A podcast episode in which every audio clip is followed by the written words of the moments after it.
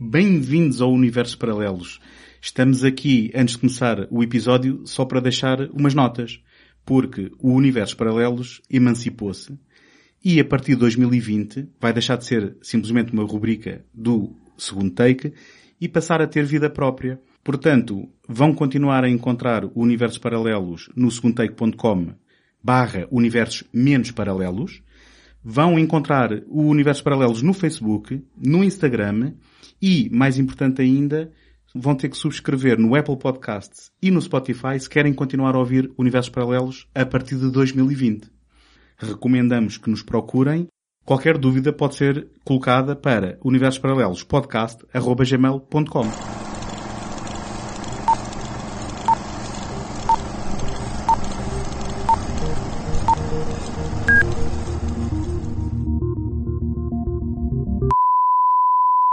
necessidade de regularem os vossos aparelhos. Nós controlamos a emissão. Acabaram de entrar em Universos Paralelos. Neste programa mensal do segundo take, o António Araújo, o José Carlos Maltês e o Tomás Agostinho exploram fantásticos universos de autor, cinematográficos e não só.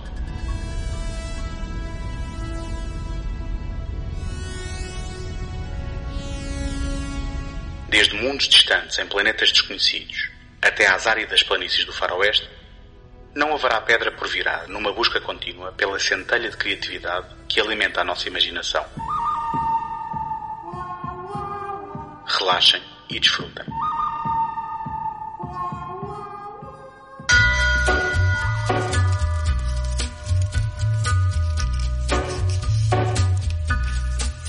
Quando Wes Craven finalmente regressou a Elm Street com o novo pesadelo de Freddy Krueger, aproveitou a oportunidade para comentar sobre o estado da indústria cinematográfica, nomeadamente sobre o género que nunca conseguiu sacudir com sucesso e a sua relação com os mitos que entretanto criara.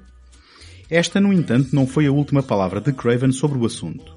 Numa tempestade perfeita de intenções, juntou-se em 1996 ao argumentista Kevin Williamson e o resultado foi Gritos, ou Scream no original.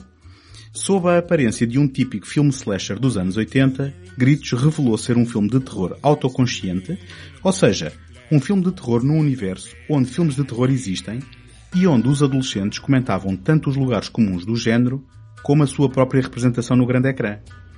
O sucesso abriu as portas do terror ao mainstream, dando origem a imitadores e sucedâneos, a uma trilogia num espaço de quatro anos, a uma quarta parte uma década mais tarde e a uma série televisiva que ainda hoje dá sinais de vida. Olá José. Olá António. Olá Tomás. Olá António. Antes de avançarmos, começo por aquela que já é a pergunta habitual no início destes programas. Quem é para vocês Wes Craven? Começo eu, que já o conheço há mais tempo, não é Tomás? uh, quem é para mim o Wes Craven? Uh, o Wes Craven começou por, ser para mim o realizador do Pesadelo em Elm Street. Deve ter sido o primeiro filme que eu vi onde tive consciência do nome do realizador e quis decorá-lo porque uh, sou, sempre fui sou fã desse filme. Um, não me lembro com que proximidade segui a carreira dele. Uh, sei que entretanto chegaram os Scream que, que eu recebi como toda a gente como sendo assim algo diferente dentro de um género onde tudo era igual, uh, ou um subgénero, e, e, e, vi os filmes e, aliás, não os vi todos, penso que vi o primeiro e depois o para não, vari para não variar, ignoraste é, as sequelas. Comecei, comecei com aquela coisa das sequelas que eu tenho e, e depois acabei por ver eu, eu, eu tenho a certeza agora quando os revia que tinha visto o primeiro, aliás acho que já vi mais que uma vez, e tinha visto o quarto, estranhamente. O segundo e o terceiro não tenho a certeza. Uh, mas depois acontece também aquilo que acontece com este género, com este subgénero e com as, com as suas uh, múltiplas uh, sequelas, que é, às tantas aquilo parece ser tão igual quando nós vimos uma cena de um filme, pensamos assim, eu já vi aquilo, aquilo é da, da franchise não sei quantos, não é? Pois é, mas é qual? É o 3? Não, é o 7. Não, é aquela parte do 2 em que... E, e então eu, eu, dei um bocadinho por mim uh, a pensar isso, mas, mas o primeiro e o quarto lembrava-me bem deles.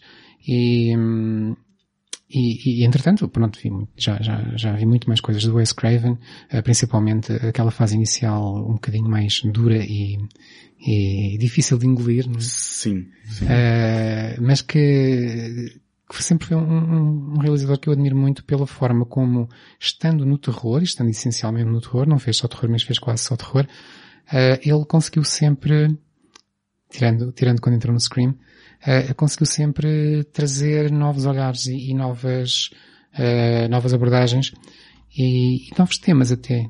É? Se nós pensamos o, o, os, os, primeiros filmes dele como The Hills Have Eyes e o Last House on the Left uh, são completamente diferentes daquilo que ele depois faria no Pesadelo Elm Street. Por sua vez também é diferente daquilo que ele faria no, no The Serpent and the, and the, Rainbow, que eu não lembro como é que se diz em português, e, e, e, depois no Scream, que são tudo obras de que eu gosto imenso e penso que, para mim, é um dos realizadores no terror que eu mais admiro por ter conseguido umas 4, 5, 6 obras que são clássicas e são marcantes, todas muito diferentes. Mais uma vez repito, não considerando os quatro Scream, que são, que são, uhum. são um filme em quatro partes, de certo modo. Um, aqui do meu lado, Acho que o conhecimento do Wes Craven é muito mais reduzido. Na verdade, até há bem pouco tempo, bem, pouco tempo, há 5 anos, o Wes Craven para mim era apenas sinónimo do Pesadelo em Elm Street. Foi o primeiro filme que eu vi dele, pelo menos com consciência. E é um filme que eu gosto muito, na verdade acho que é o meu filme favorito dele. Um, talvez para muita gente também o seja. Os Scream, eu nunca tinha visto nenhum Scream até à preparação deste, deste episódio. Primeiro porque os três primeiros Screams quando saíram não, não tinha dado para os ver. E quando o quarto saiu eu achei, bem, se isto é o quarto e não vou ver os outros três, não me apetece estar a, a dedicar-me esse tempo ter que ver três antes para ter que ter, para chegar ao quarto. Acabei por não ver nunca nenhum. Um, foi um grande erro meu, agora devia ter visto porque uh, acho que tem um papel muito importante na, na história do terror.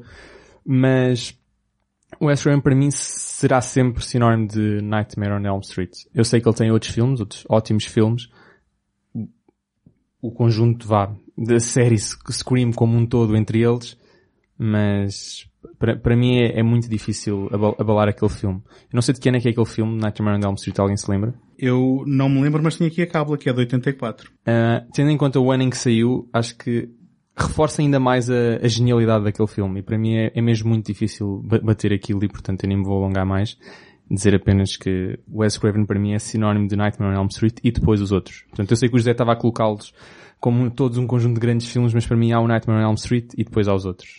Eu por acaso também tenho uma, uma relação relativamente tremida com, com o Wes Craven e ele para mim parece-me, uh, de certa forma, uma contradição uh, encerrada numa pessoa só, porque um, o Wes Craven é, um, é, uma pessoa bastante culta e erudita, ele tem uh, cursos uh, de língua inglesa, tem cursos de psicologia. No entanto, se formos ver a, o princípio da carreira dele, foi na indústria de, do cinema porno. Não sei se, não sim, sei se sim, conheciam sim. isso com, com pseudónimos, com, com, com nomes que agora não são reconhecíveis como tendo sido ele. Depois não, não se conhece sequer a obra porno dele porque não se pode associar ao Sim, nome, não é? Só se sabe que, que ele por lá andava. Na companhia, curiosamente, do Sean S. Cunningham, que um, é com é com ele que vai um, depois fazer o uh, Last House on the Left, que é um filme que eu vi uma vez e achei o filme tão repugnante que um, mal queria acreditar na altura que era um filme um, do Wes Craven que eu já conhecia de, de, da fama, obviamente, do, do Pesadelo em Elm Street. Uh, se bem que o, estamos a falar de um contexto de, de, cinema grindhouse, cinema de, baixo orçamento. Uh, o Sean S. Cunningham, uh, para quem não sabe, foi também quem mais tarde, copiando a fórmula do Halloween, veio a realizar o Sexta-feira 13. E em conjunto com o Wes Craven, se bem que no caso do Wes Craven, talvez menos intencional, no caso do Sean S. Cunningham, se calhar um pouco mais cínico e um bocado mais com esse objetivo comercial, dois amigos que lançaram duas franchises que durante os anos 80 popularizaram o slasher.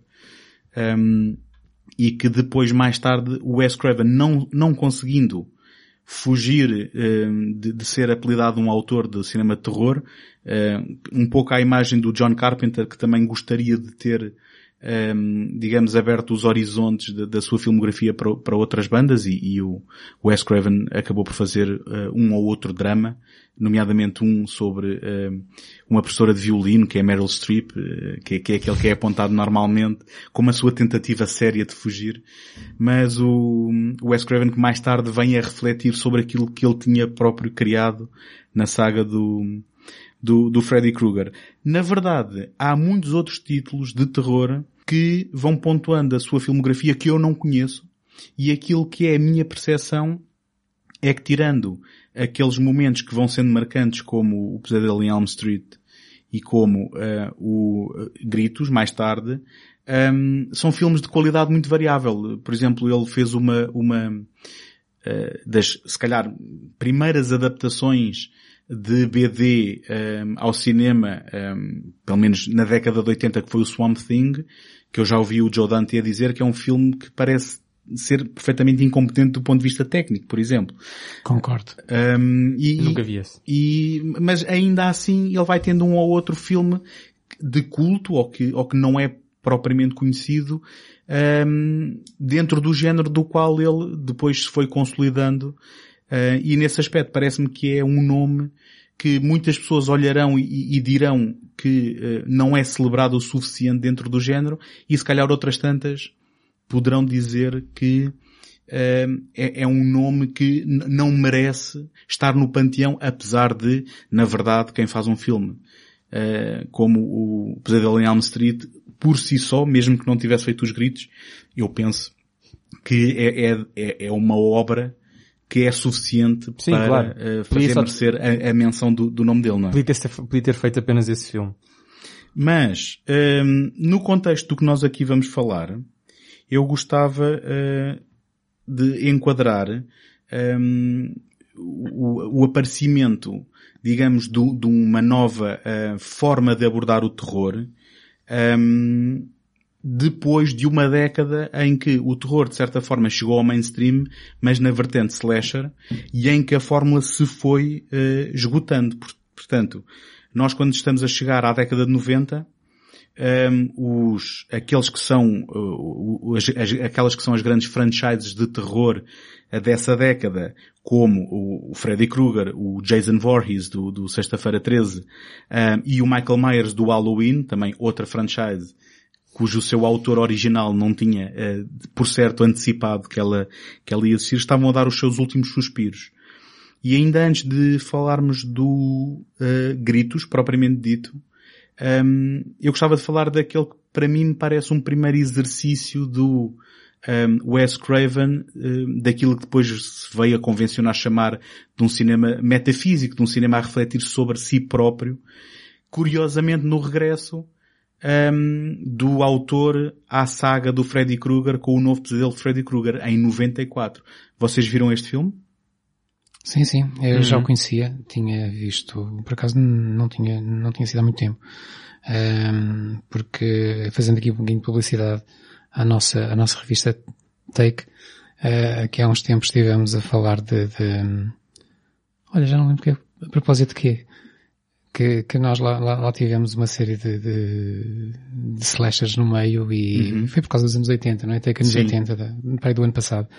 E em que eu depois andei a ver alguns dos filmes e, e também, com e este. também fizeste um ciclo na, na Janela Encantada sobre uh, sobre, o gore. Sobre o gore Sim. dos anos 80, onde havia muito Wes Craven. Por acaso até, uh, lembro-me agora, estava a ouvir, estava-me a lembrar de uma coisa desse ciclo que foi, foi das poucas vezes em que eu vi um filme para o, para o blog e depois de ver o filme disse, não, isto não vai para o blog, isto é muito mau, foi o Swamp Thing. Ok.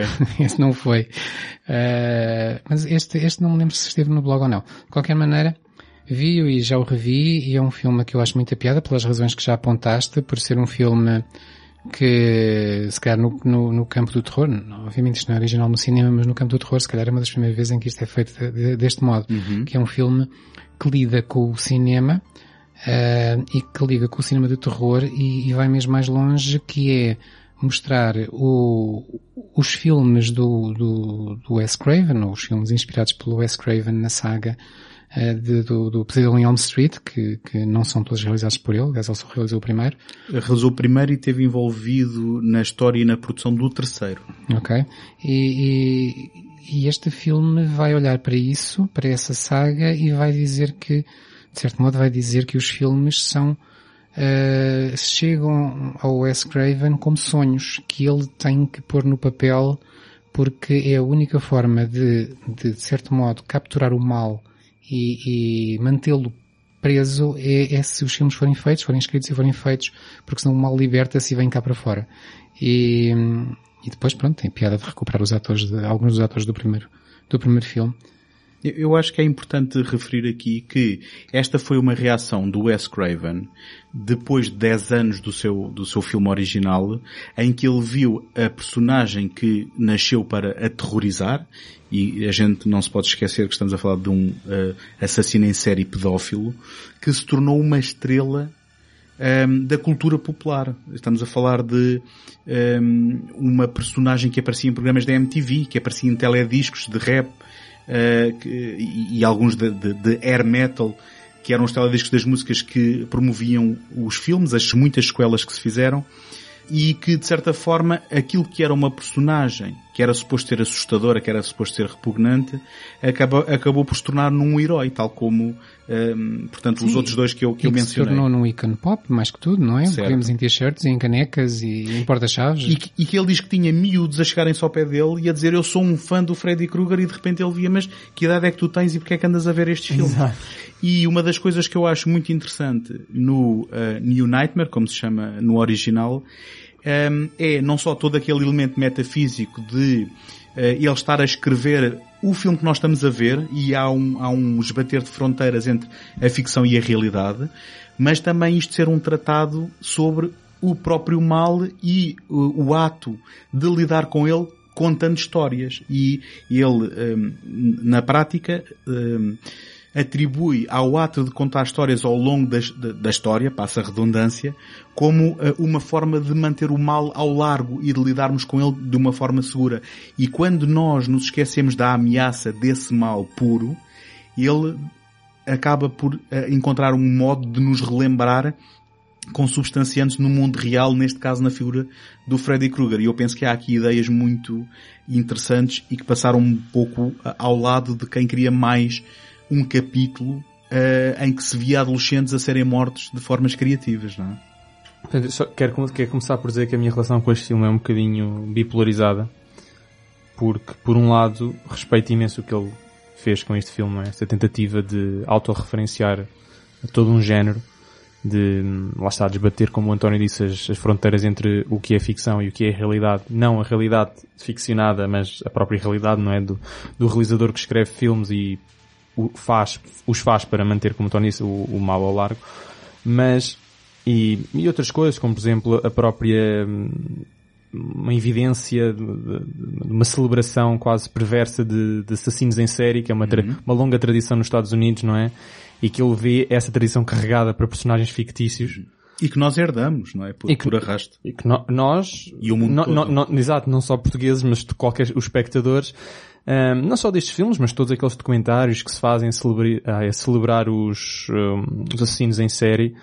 E isto do, do, do, que, ele, que ele faz neste filme evidencia esse facto e que depois esse facto depois é carregado, nomeadamente, para o, para o último filme do, do Scream.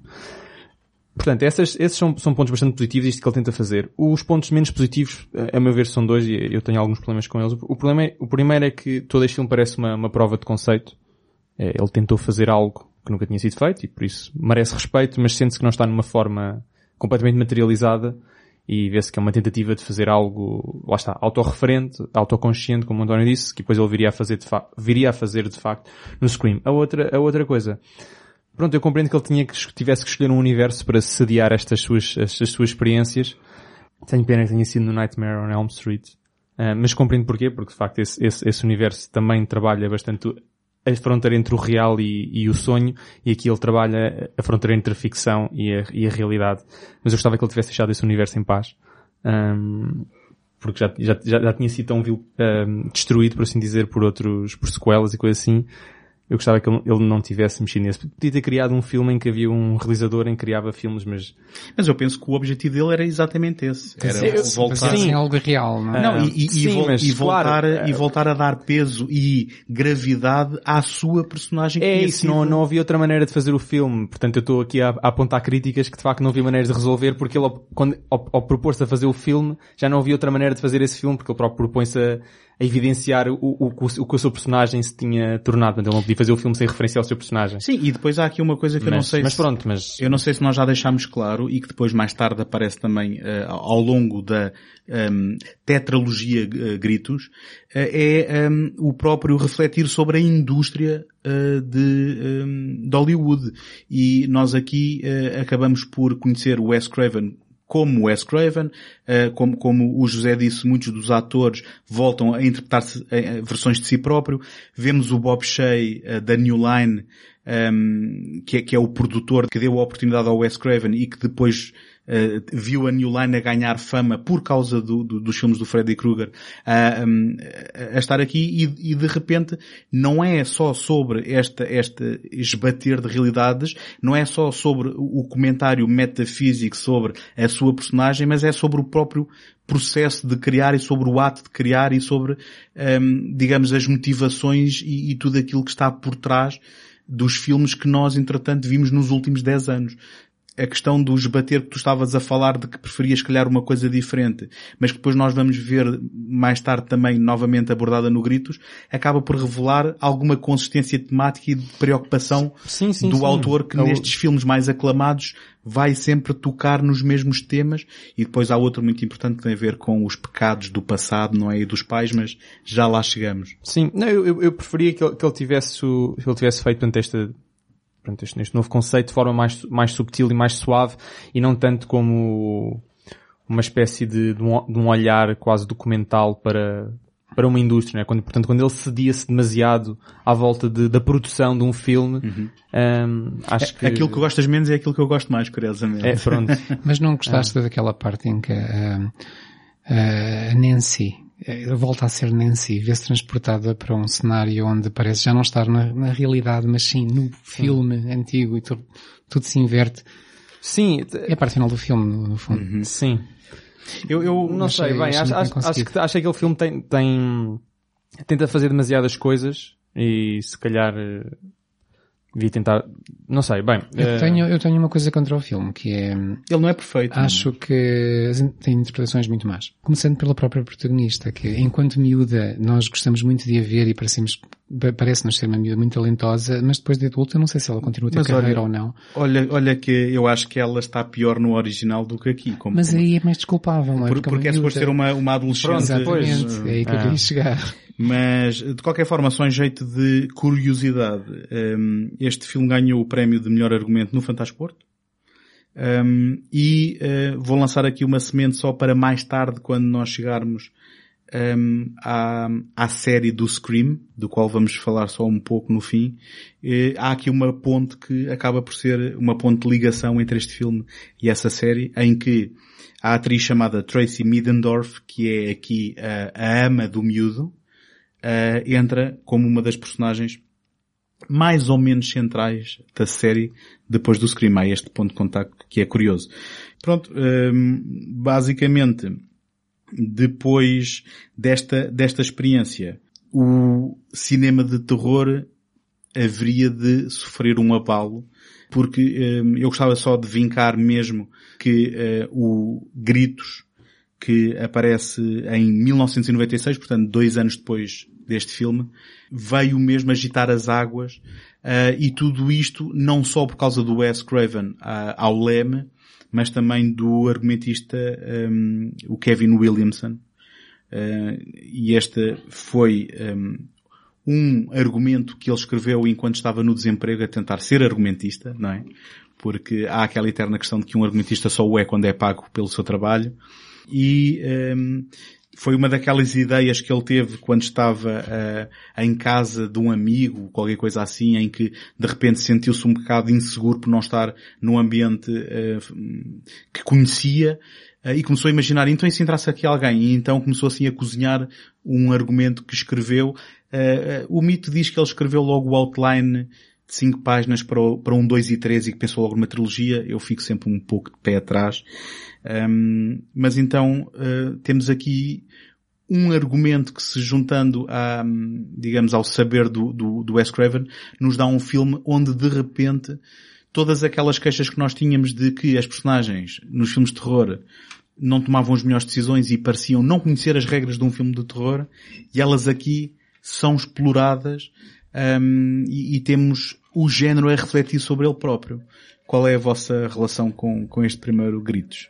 Então, se calhar posso, já agora só, só para pegar e, e antes de começar faço já o contraponto com o, o filme, estávamos a falar há bocadinho do New Nightmare.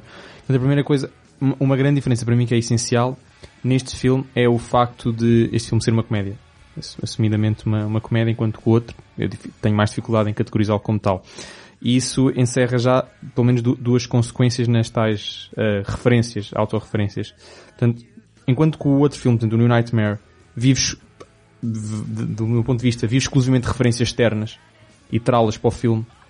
Ou, portanto, o que é que as referências externas? Portanto, ele fala no, no S. Craven, ou seja, o, os, os próprio, o elenco, a própria equipa de produção vem para o filme e fala sobre o que é fazer o filme, por exemplo, tal processo de criação. O Freddy Krueger entra, mas o Freddy Krueger já, já entra, mas já como autorreferenciado, não é? E portanto eu, eu, tive alguns problemas com isso porque achei que isso não tinha muito interesse. Não, não, não, não tinha interesse em ver isso. Um, no entanto, este filme é completamente diferente, para, para mim. Porque, para já, é, é, o, o, facto de ser uma, uma, uma, comédia de terror já, já tinha, já, já tinha a, a, sua graça porque indicava que ele já ia brincar com qualquer coisa, não é? Uh, nomeadamente os, os outros, os, os, os slashers eh, que, que vêm antes, são slashers sempre que é, são, são, são, feitos para, para, de certa forma, para provocar, para, para, para, já nem digo ter medo, não é? Mas, mas pronto, há ali um elemento provocatório sério, por assim dizer, ou seja, uma intenção de, este, este aqui, no entanto, este aqui visa desmontar todos os conceitos que estão normalmente associados a filmes de terror, portanto aquilo que nós podíamos chamar os clichês, não é? Uhum. E ele, ele visa desconstruir e desmontar isso. Como é que ele o faz? Sendo, utilizando o termo, a expressão do António, autoconsciente, ou seja, usando as, as referências externas para criar novas referências. Portanto, ele, ele ao desconstruir as, as, as portanto, os chamados clichês, ele próprio está a criar novos, novos tropos. Portanto, é, é, essa parte para mim é, é interessantíssima esta criação de novas referências através da exposição e da exploração de referências externas e portanto da, da tal desconstrução in, in, que, que, vem com isso. Um, e isto para mim gera um ponto perfeitamente válido para defender o filme todo sem associá-lo a uma, a uma narrativa, portanto, sem o associar a uma personagem mítica hoje em dia que é o Ghostface. Mas eu, eu lanço-te uma pergunta. Tu disseste, uh, chamaste a este filme uma comédia de terror. Mas eu pergunto, não será antes um filme de terror com elementos cómicos? Uh... Respondo eu, sim. eu, não, eu, eu, por acaso, eu por acaso, ok, está bem. É porque uh, não, não, dizer, não me deu trabalho de pensar nisso. Eu vou dizer uma coisa curiosa. Para mim é relativamente diferente. Não, não, é, atenção, agora uhum. tu estás-me a confrontar com isso, eu também admito que há uma diferença, não sei em qual dos dois é que eu me posiciono, mas há uma diferença. Mas então vou-te deixar tempo para, para já, já sabemos o que é que o José pensa, vou-te deixar tempo para pensar enquanto vou dando aqui uns dados curiosos. Uh, em primeiro lugar, houve realizadores que foram abordados para fazer este filme que o encararam como uma comédia pura. E uh, não foram escolhidos porque não era isso que uh, o Kevin Williamson achava que o seu material era. Depois, curiosamente, este filme, até muito tarde, eu penso que até mesmo depois de acabarem as filmagens, tinha um título alternativo àquilo que a gente conhece hoje. E este filme era para se chamar Scary Movie. E mais tarde, os filmes de paródia Scary Movie vão precisamente uh, aproveitar este título não usado para fazer aí sim comédia. Um, e, de qualquer forma, se aliarmos a isto, a, por exemplo, à cena de abertura, que é uma cena que introduz logo os elementos de que estamos a ver um filme que conhece o seu género, que conhece os filmes de terror e que referencia conscientemente, um, e, e, que, um, portanto, quando estamos a ver, estamos a ver uma coisa ligeiramente diferente, mas depois quando chega ao momento de criar suspense e ao momento de ser violento e de ser gráfico, ele é bastante brutal, este filme. Uh, não sei se vocês concordam. Agora, se calhar, não sei se, se queres refutar tu ou se o José quer, quer aproveitar para continuar. Então posso, posso começar eu que assim refuto os dois. por razões diferentes. Uh, primeiro, Eu estava mesmo aqui já, já pronto para saltar nesta, nesta parte da comédia. saltar à jugular. Saltar, sim. Espetar aqui uma faca. Uh, sim, eu, eu, para mim quando se fala em comédia de terror eu penso em scary movie e coisas desse género. Eu acho que o, que o, que o Scream, ou Gritos, não é bem isso. Eu lembro na altura logo as pessoas comentaram que era um filme de comédia.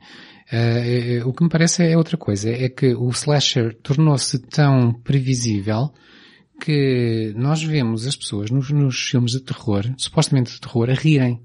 Uh, é muito em geral. E então é, é, é, é, provável que já vão para, para o cinema com essa disposição de irem para rir e não para ter medo. Pelo menos algum tipo também de há, filmes. Também há a questão do riso ser uma exato, forma de lidar. Exato, sim, exato, sim. exato. Mas, mas, mas, uma coisa leva comédia não, não, não, não era sim. Isso. E então, pegando nisto tudo, eu acho que eu caracterizaria o Scream como um filme, um filme de terror, não uma comédia, mas um filme bem disposto, um filme em tom ligeiro, que reconhece o humor e usa o humor. Uh, isso vê-se em muitos, em muitos géneros, não é? Em, em qualquer género, seja naquilo que chamamos o drama, seja num filme histórico, seja no, no, no, no num thriller, seja, seja ficção científica, seja o que for, nós temos filmes que são muito sérios, que se levam assim muito sérios, onde não há uma pinga de humor, e temos filmes onde a maneira como a narrativa evolui e os personagens se comportam uh, reconhece o humor e usa o humor como, não necessariamente para fazer um filme cómico, mas para criar um tom uh, que vai ser a cor, a cor do filme, digamos assim. E acho que o, que o, que o Scream faz isso muito bem e até por lidar com uma, com um, um elenco de, de, atores jovens e ser um filme dirigido aos jovens, esse elemento do humor é importante sem fazer necessariamente dele uma comédia desbregada. Um, eu, eu, diria mais, o, para mim o, o, o Scream e o sucesso Scream ou fórmula Scream é um somatório de três coisas, que é esse tom bem disposto, podemos chamar comédia ou não, uh, o, a sátira do, do, dos clichês, a sátira, o, o, tal, a tal postura autoconsciente, e uma terceira coisa que ainda aqui não falamos, mas que se calhar vem, vem da tradição do Giallo, que é ser um filme de mistério, um filme, um whodunit, como dizem os ingleses, em que nós passamos o filme todo à procura do criminoso, coisa que não acontece no slasher em geral. Certo. Em que, em que ele é conhecido e, e se for preciso é. até está à boca de cena, não é? Exatamente. O problema é como fugir dele e não ir procurá-lo. Uhum. Uh, aqui é o contrário. Há um elemento de mistério que, que, que se enriquece... vai resolver sempre no Sim. fim de cada filme. E que enriquece muito a experiência de estar a ver quando não sabemos quem é. Eu acrescentaria aí um... Eu queria refutar uma coisa que tu disseste agora que já não lembro o que foi. Ok, Portanto, ótimo. continua. Então é porque, é porque, se calhar não era um, não era refutável. Mas eu acrescentaria aí, de certa forma, está, está englobado na questão de subverter os clichês, que é a total subversão de expectativas também. Há aqui um elemento Ah, já sei o que foi, mas continua. Há, há aqui um elemento muito interessante que é o facto de que a Drew Barrymore foi uma das uh, atrizes uh, que em primeiro lugar foi associada à produção. Uh, é a cara dela que está nos cartazes. só que ela diz que foi ela que teve a ideia de um, propor ao Wes Craven de, então, e se eu não fosse a atriz principal e morresse na primeira cena?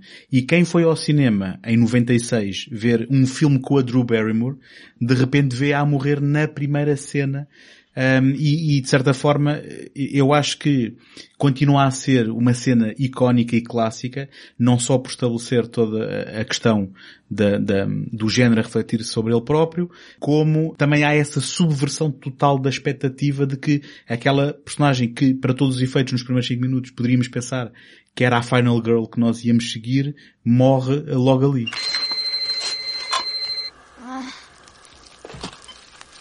Hello? Why don't you want to talk to me? Who is this? You tell me your name, I'll tell you mine. I don't think so. What's that noise? Popcorn.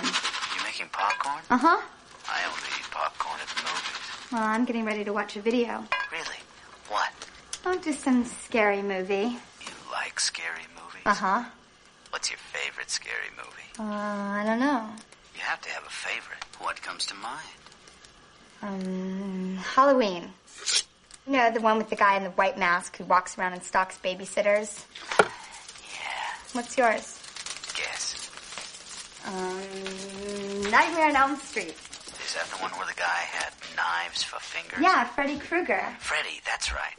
I like that movie. It was scary. Wow, well, the first one was, but the rest sucked. So, you got a boyfriend? Why? You want to ask me out on a date? Maybe. Do you have a boyfriend? No. You never told me your name. Why do you want to know my name? I want to know who I'm looking at.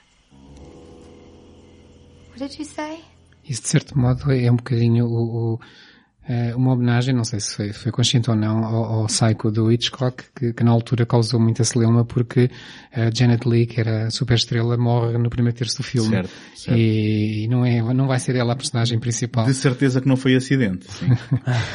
Mas aquilo que eu queria refutar era eh, uma coisa que tu já disseste umas 5 ou 6 vezes, que é o facto de aqui se subverterem os clichês. Eu não tenho tanta certeza se eles são, são assim tão, tão... tu achas que eles são mencionados para depois serem usados, não é? Eu acho que sim. Sim, é, há essa possibilidade Eu também. acho que o filme sim. tem, o filme, isto que eu estou a dizer é válido para todos, mas começando pelo primeiro, ah, ah, ele tem esse, esse lado consciente de que há uma, uma série de lugares comuns que já chateiam, principalmente porque, como disseste há pouco, porque os personagens se comportam sempre da maneira mais estúpida e caem neles todos.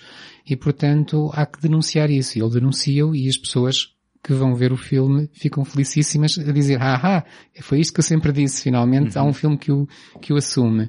E depois, Mas depois não há como fugir a ele. não há como fugir a eles e voltamos a ter o mesmo tipo de, de, de situações e, e, novamente um abuso dos jump scares, eh, que, aos quais parece que não se pode fugir num certo terror, que, que, que se calhar da parte dos autores é assim, agora que já os denunciámos, agora que já, os, já rimos deles, podemos usá-los sem, sem culpa. Eu, eh, eu, eu diria, eu quero dar o crédito ehm, ao eh, Wes Craven e ao Kevin Williamson, mas é porque o filme me agrada o suficiente para eu poder dar essa, essa benessa, de que até isso é ele próprio uma graça, porque eu lembro-me em particular, ehm, e exemplificando o ponto que tu estás a fazer, em que a Sidney, ainda não falámos aqui, a personagem que é interpretada pela Neve Campbell, penso que é assim que se diz, Neve. eh, Neve Campbell, pronto, Eh, e que será a nossa heroína pelos quatro filmes, ehm, em que ela diz qualquer coisa do género, ehm, ah, as personagens nos filmes de terror são tão estúpidas, sobem sempre as escadas e encurralam-se em vez de fugir.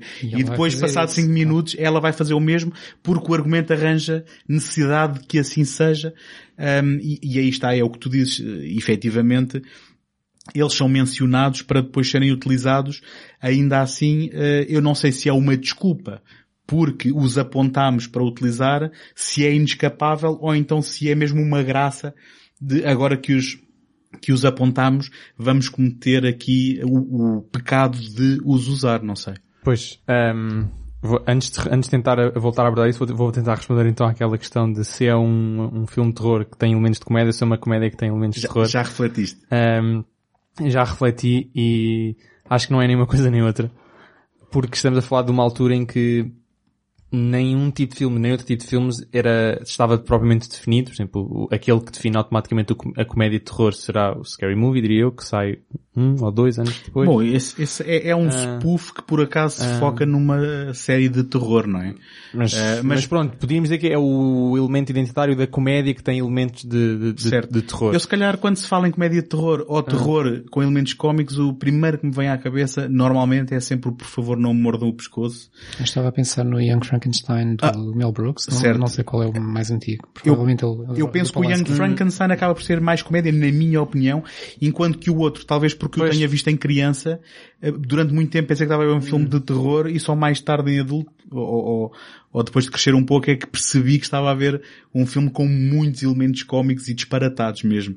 Ahm, mas, eh, Hum, talvez. Ob- obviamente, Baralha- obviamente este- Não, a questão Não, é, não, não, não- não, o que eu quero dizer, obviamente o Scream não é, não, não é o Scary Movie nem é nenhum desses. não precisamos descrever na pedra Mas, hoje, mas, eh, pro- mas, mas eu acho que por ele ser tão particular, porque ele, eu- um filme de terror com elementos de comédia, acho que não é bem isto, porque ele, este, este é demasiado consciente, demasiado conhecedor do género, demasiado conhecedor de si próprio para poder brincar consigo mesmo, para ser um filme de terror com uma estrutura de terror que, se, que, que, que, portanto, que, se- que existe de forma isolada e que tem comédia diegética totalmente narrativa inserida em, em, em, sei lá, em arcos de personagem, em diálogos, etc.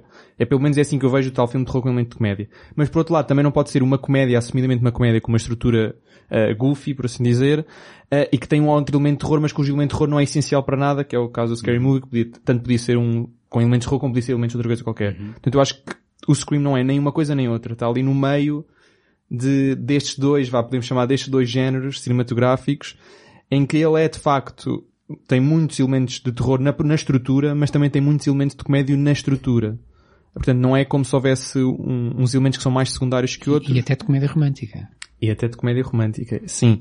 Ahm, porque lá está, porque quando, porque quando ele se referen- autorreferencia ao género, depois lá está, usa clichês que ele desmascara, eh, que nós não sabemos bem a razão, lá está, o, o António estava aqui a, a, a especular razões para, para que, para que eles façam isso, mas eu acho que isso, isso é demasiado ahm, conhecedor de si mesmo para não ser cómico. O, o, o cómico é quando ele tem que, é muito conhecedor de, de si mesmo e eu acho que este Sim, filme ni- nitidamente é foi o elemento Ah. que te marcou mais porque foi aquele que tu apontaste.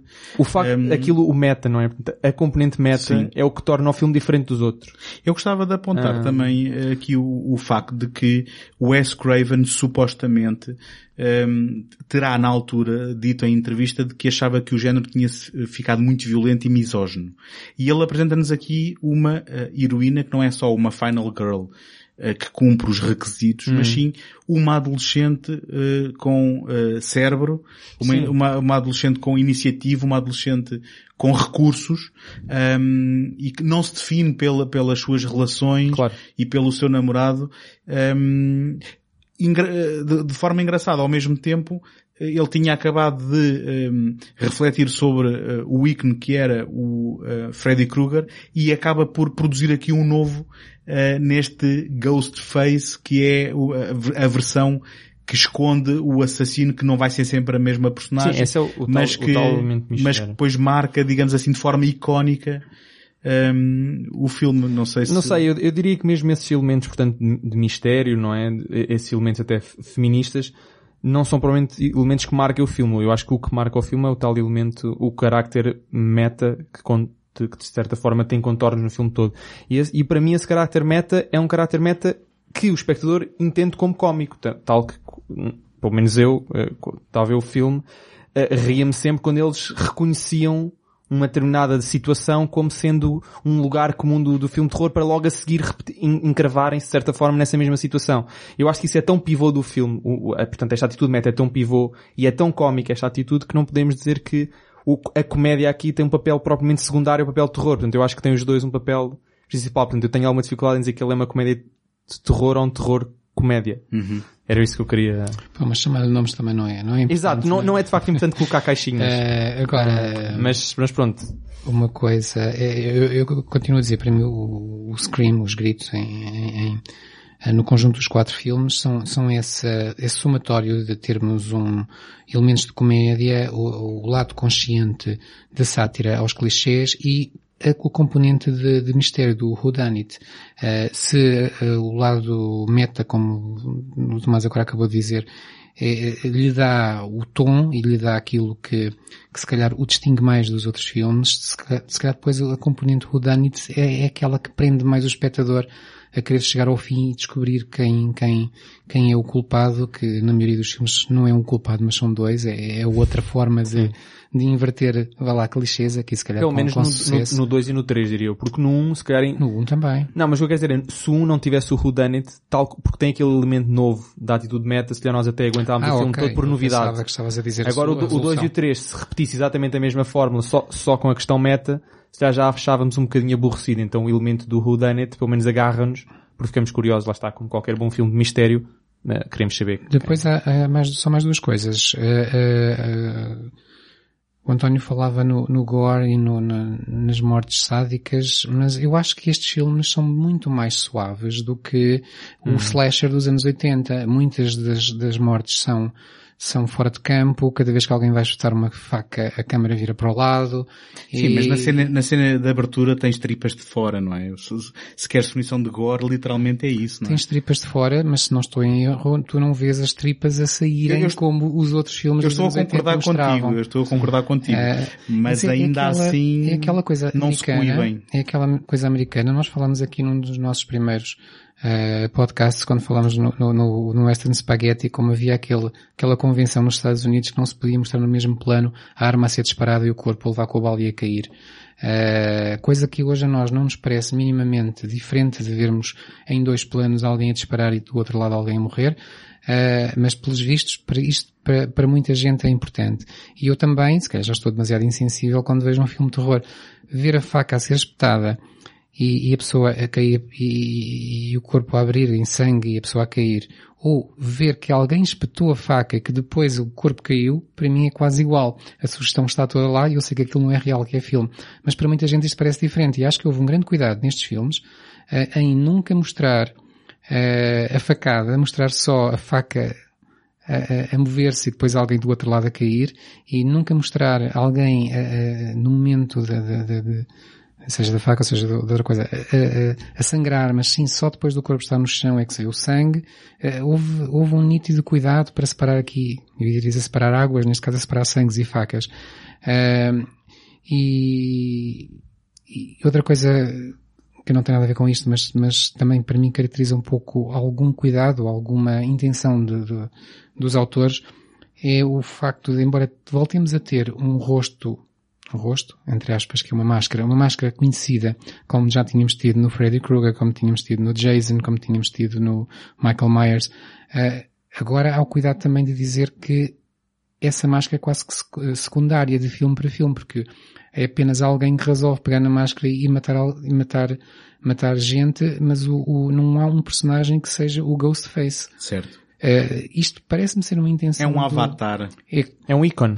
É, parece-me ser uma intenção do, dos autores de não valorizar o assassino, valorizar sim os sobreviventes. Até porque pela primeira vez nós não temos uma Final Girl, nós temos um elenco, um Final Cast. Sim. Não é? Porque há três personagens, do primeiro filme para o segundo até são quatro, mas depois um vai morrer no segundo, o Randy, o tal que nos vai sempre dando as regras e até aparece no terceiro numa cassete, porque se não fosse ele ninguém nos dava as regras. Não, e, e, porque os fãs não gostaram da morte dele no pois, segundo, mas lá, que sim. já lá chegamos. Uh, e, e depois passamos a ter, três, a ter três personagens que são recorrentes, portanto não, não temos aqui só a Final Girl. E acho que há uma nítida intenção dos autores de dizer nestes filmes o mais importante são os bons e quem sobrevive, e não o perpetuar de, do, do ícone do mal. Portanto, são sempre personagens diferentes uhum. que por acaso se apropriam da mesma máscara. Claro que as intenções ficam, uh, de, delas está o inferno cheio, como se diz, e, e voltou a ter-se um ícone e hoje anda toda a gente com as t-shirts e as, e as canecas e os porta-chaves do Ghostface, não? Estamos a precisar de um New Nightmare. Mas, do New, mas que, new Scream. Que quer dizer que temos, né? É o Scream 4. Mas, um, só, só, só para tentar refutar uma coisa que o António disse. Olha, relação... isto hoje, hoje, e ninguém querem. Querem, querem refutar tudo o que eu digo? Calma, um, em relação, o, o António, eu já, já tinha falado nisso, mas em relação ao, ao, àquela cena inicial ser mais violenta que as outras, eu di, di, disse há bocadinho que este, que este filme usa, usa muito referências externas para criar novas referências internas. É como se ele usasse clichês para tentar criar os, criar os seus novos clichês, ou seja, aquilo que poderíamos dizer que são clichês conscientes que é, que é o descrever de uma cena comum nos filmes de terror para depois cometer, esse, cometer o mesmo erro, entre aspas, logo a seguir. Portanto, esse clichê passa a ser um clichê consciente. E, o, o, portanto, a, primeira cena inicial é uma cena que posiciona o espectador, não é?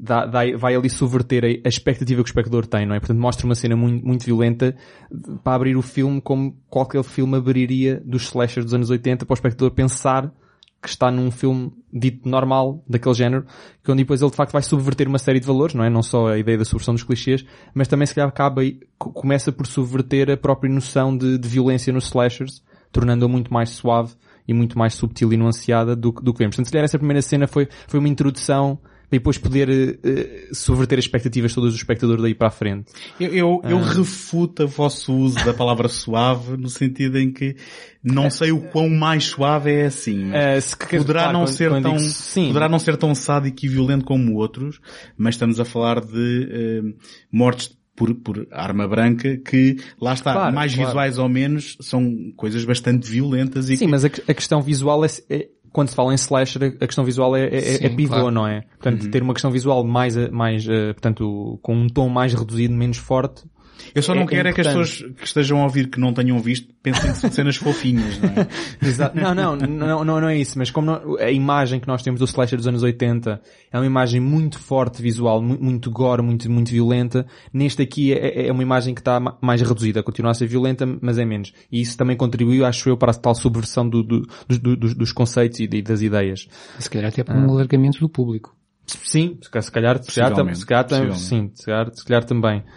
Hum, e tinha outra coisa a fazer que me esqueci. Mas então vê Ah. lá se te lembras, porque eu entretanto hum, aproveitava para... uh, uh, eu há um bocado tentei introduzir o tema da, da, da Sidney e da personagem principal, porque apesar de haver um elenco sobrevivente, uh, o foco é numa personagem. Eu acho que há aqui hum, uma, uma recorrência temática também na questão de dos pecados dos pais, não é? Aqui tem- temos toda a trama e depois toda a revelação de quem são os assassinos prendem-se com a- ações e, e- atos da mãe da Sidney no passado hum, que vêm assombrá-las. Depois da mãe dela já ter sido morta noutro, noutro evento vem depois assombrá-la. E aqui eu penso que hum, há, há uma ligação novamente com todo o universo do, do, do Freddy Krueger que se, se bem se lembram hum, o Freddy Krueger antes de aparecer nos sonhos tinha sido uma personagem do mundo real que foi morto pelos pais a tentar proteger os filhos, que depois, ironia do destino, vão ser atacados pelo, pelo seu, eh, pela sua forma espectral e, e nos sonhos. E em termos de, disto ser um produto dos anos 90, há uma coisa que eu queria apontar, que é, há, há um elemento que data este filme eh, horrivelmente, e com uma notável exceção, really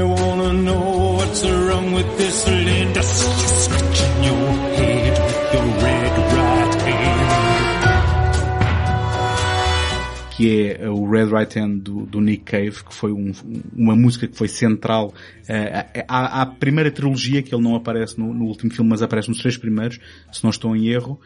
Tirando essa exceção, a banda sonora deste filme é completamente anos 90 e ficou completamente solidificada uh, e a gente devia, devia os devolver através de um DeLorean um, ao, ao ano em, em que, em que surgiu.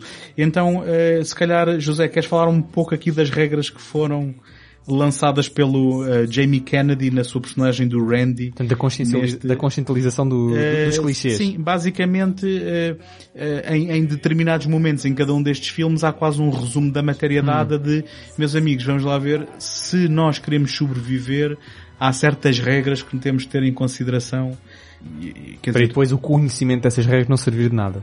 bom, e É um depois, isso, e, e às vezes vê-se que é- vê-se que elas não resultam, não é? Da, da- Mas da é, tal é subversão aí inevitável isso não ser cómico. Sim, sim, sim, mas aí é, é o lado mais assumido da- da- dessa comicidade ou, ou desse, desse humor que está implícito em toda, em toda a saga. Ahm, então é assim, o Randy na, na- no primeiro filme eh, é, é uma das cenas que, que- que mais, que mais vezes é copiada e, e é mostrada eh, em clipes no YouTube e por aí fora. Eh, diz às pessoas que existem regras, de repente ele percebe que está num slasher. O que está a acontecer aqui à nossa volta é um filme. Eh, é como num filme de terror. Então, e vocês não sabem as regras, os outros riem-se dele. Uh, ele uh, diz que a primeira regra é não ter sexo, porque quando o personagem tem sexo, esse é sempre o primeiro a morrer. Uh, a segunda regra é que não se pode beber ou consumir drogas. Aqueles que hum, bebem e consomem drogas vão acabar sempre por ser os, os primeiros a morrer. E finalmente a terceira regra é nunca dizer volte já ou, ou responder à porta quem, quem, quem é que aí está, ou dizer olá, ou o que é. Porque são sempre as últimas frases de, de, das pessoas nos filmes. Há, há uma quarta que é toda a gente é suspeita. E aqui, de certa forma, é, é um, um comentário à, à própria estrutura narrativa do filme, porque, como nós já dissemos aqui, uh, temos um mistério sobre quem será, quem não será, uh, e uma coisa que estes filmes depois também vão fazendo, melhor ou pior, é ir lançando suspeitas sobre várias personagens. Um, eu gosto particularmente quando uh, se revela no final que uma personagem foi eh, suspeita durante eh, a- a- alguma secção do filme, não é? Porque n- não gosto daqueles quando é uma surpresa completa do género. Nunca esperei que fosse esta é isso. pessoa.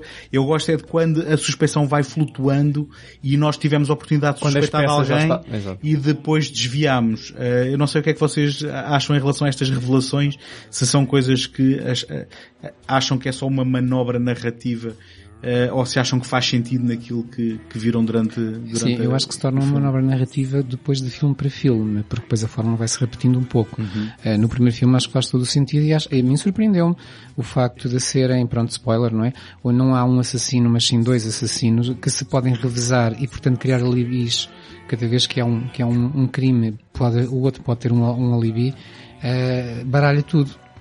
E é daquelas coisas, por acaso, não, não se fala nisso aqui, porque isto era um, era, era, eram clichês sobre filmes de terror e não sobre policiais, mas se estivéssemos aqui a fazer os clichês sobre os policiais, que era algum dia alguém tem que fazer um filme desses, eh, é uma daquelas coisas que eu me pergunto, mas porquê que o assassino tem de ser sempre único? Porque não é bem assim que funciona na vida real. As pessoas funcionam em bandos e, Aliás, e têm cúmplices. E, e aqui há o elemento eh, interessante de que eh, o Billy Loomis, que, é, que era o, namorado da, da Sidney, ter uma motivação pessoal, eh, mas por seu lado o Stu, que é, que é interpretado pelo Matthew Lillard, ehm, ser alguém que o faz só porque é pressionado pelo colega para o fazer. É aquele, é aquele adolescente americano sem grandes valores, sem grande moral, que faz por peer pressure, não é? Sim, do, do sim, amigo sim. e porque é uma coisa que se calhar é engraçado, é, não é? É, há a, esse a dinâmica clássica alfa e beta. Há esse- esse- essa dinâmica, é, é, desculpa, não é dinâmica, é esse elemento também de, de, de ser gratuito, não é? De que enquanto que um tem uma motivação, o outro eh, faz sem qualquer tipo de motivação, o que em última instância dizer, é é, um- é, é- é muito assustador. Não é? E é um aceno um bocadinho à, à sociedade contemporânea, não é? De, de, da Maria vai com as outras. Sim, e até porque eh, quase em todos os filmes depois o que vamos ver é que as motivações dos, dos assassinos eh, acabam por ser um, pouco sempre nessa ordem.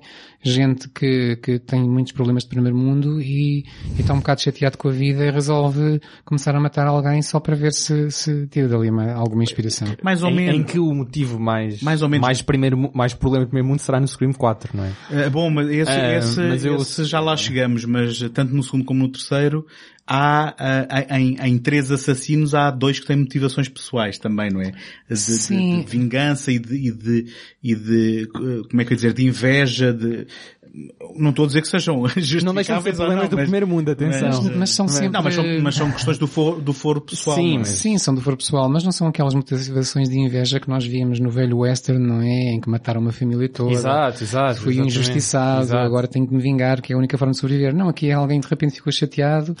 Não, é verdade, no O terceiro meu tam- filho, o meu filho era um assassino e matou umas 20 pessoas e morreu por isso. Eu agora estou chateado, vou matar quem o prendeu. Bem, Exato, eh, exato. nitidamente o gene veio da mãe. Claro. mas, mas então passe- passemos ao, ao- à, Mas à de- de- sequela. desculpa, deixa-me só antes, antes de ir à sequela. Há bocado tá- o José estava a falar de que hum, há poucos, há poucos policiais, em, há poucos filmes cujo assassino é, é mais do que um. E, hum, e é verdade. Mas, mas, mas estava-me, estava-me, estava-me a lembrar de um, de um, pronto, policial conhecido, que é da Agatha Christie, o assassino no Expresso do Oriente, em que ele, de facto há um, há um uso e abuso desse, de- desse conceito de ser único e na verdade Bom, aí é o total oposto. Vou- não É isso, vou, vou, vou, vou spoiler os, os ouvintes, eh, que é o, é o contrário, né? Exato. Todos os suspeitos são o São assassino. um assassino. Que é... Em, e de facto, portanto, isso, isso já é antigo. Mas, mas não, mas é, mas é curioso que de facto, sempre que vemos nos filmes, normalmente o assassino é só um e não... Uhum. Porquê? Faz muito mais sentido se fossem dois ou três para poderem ter alibi, tal, por uma questões, questões práticas eh, úteis.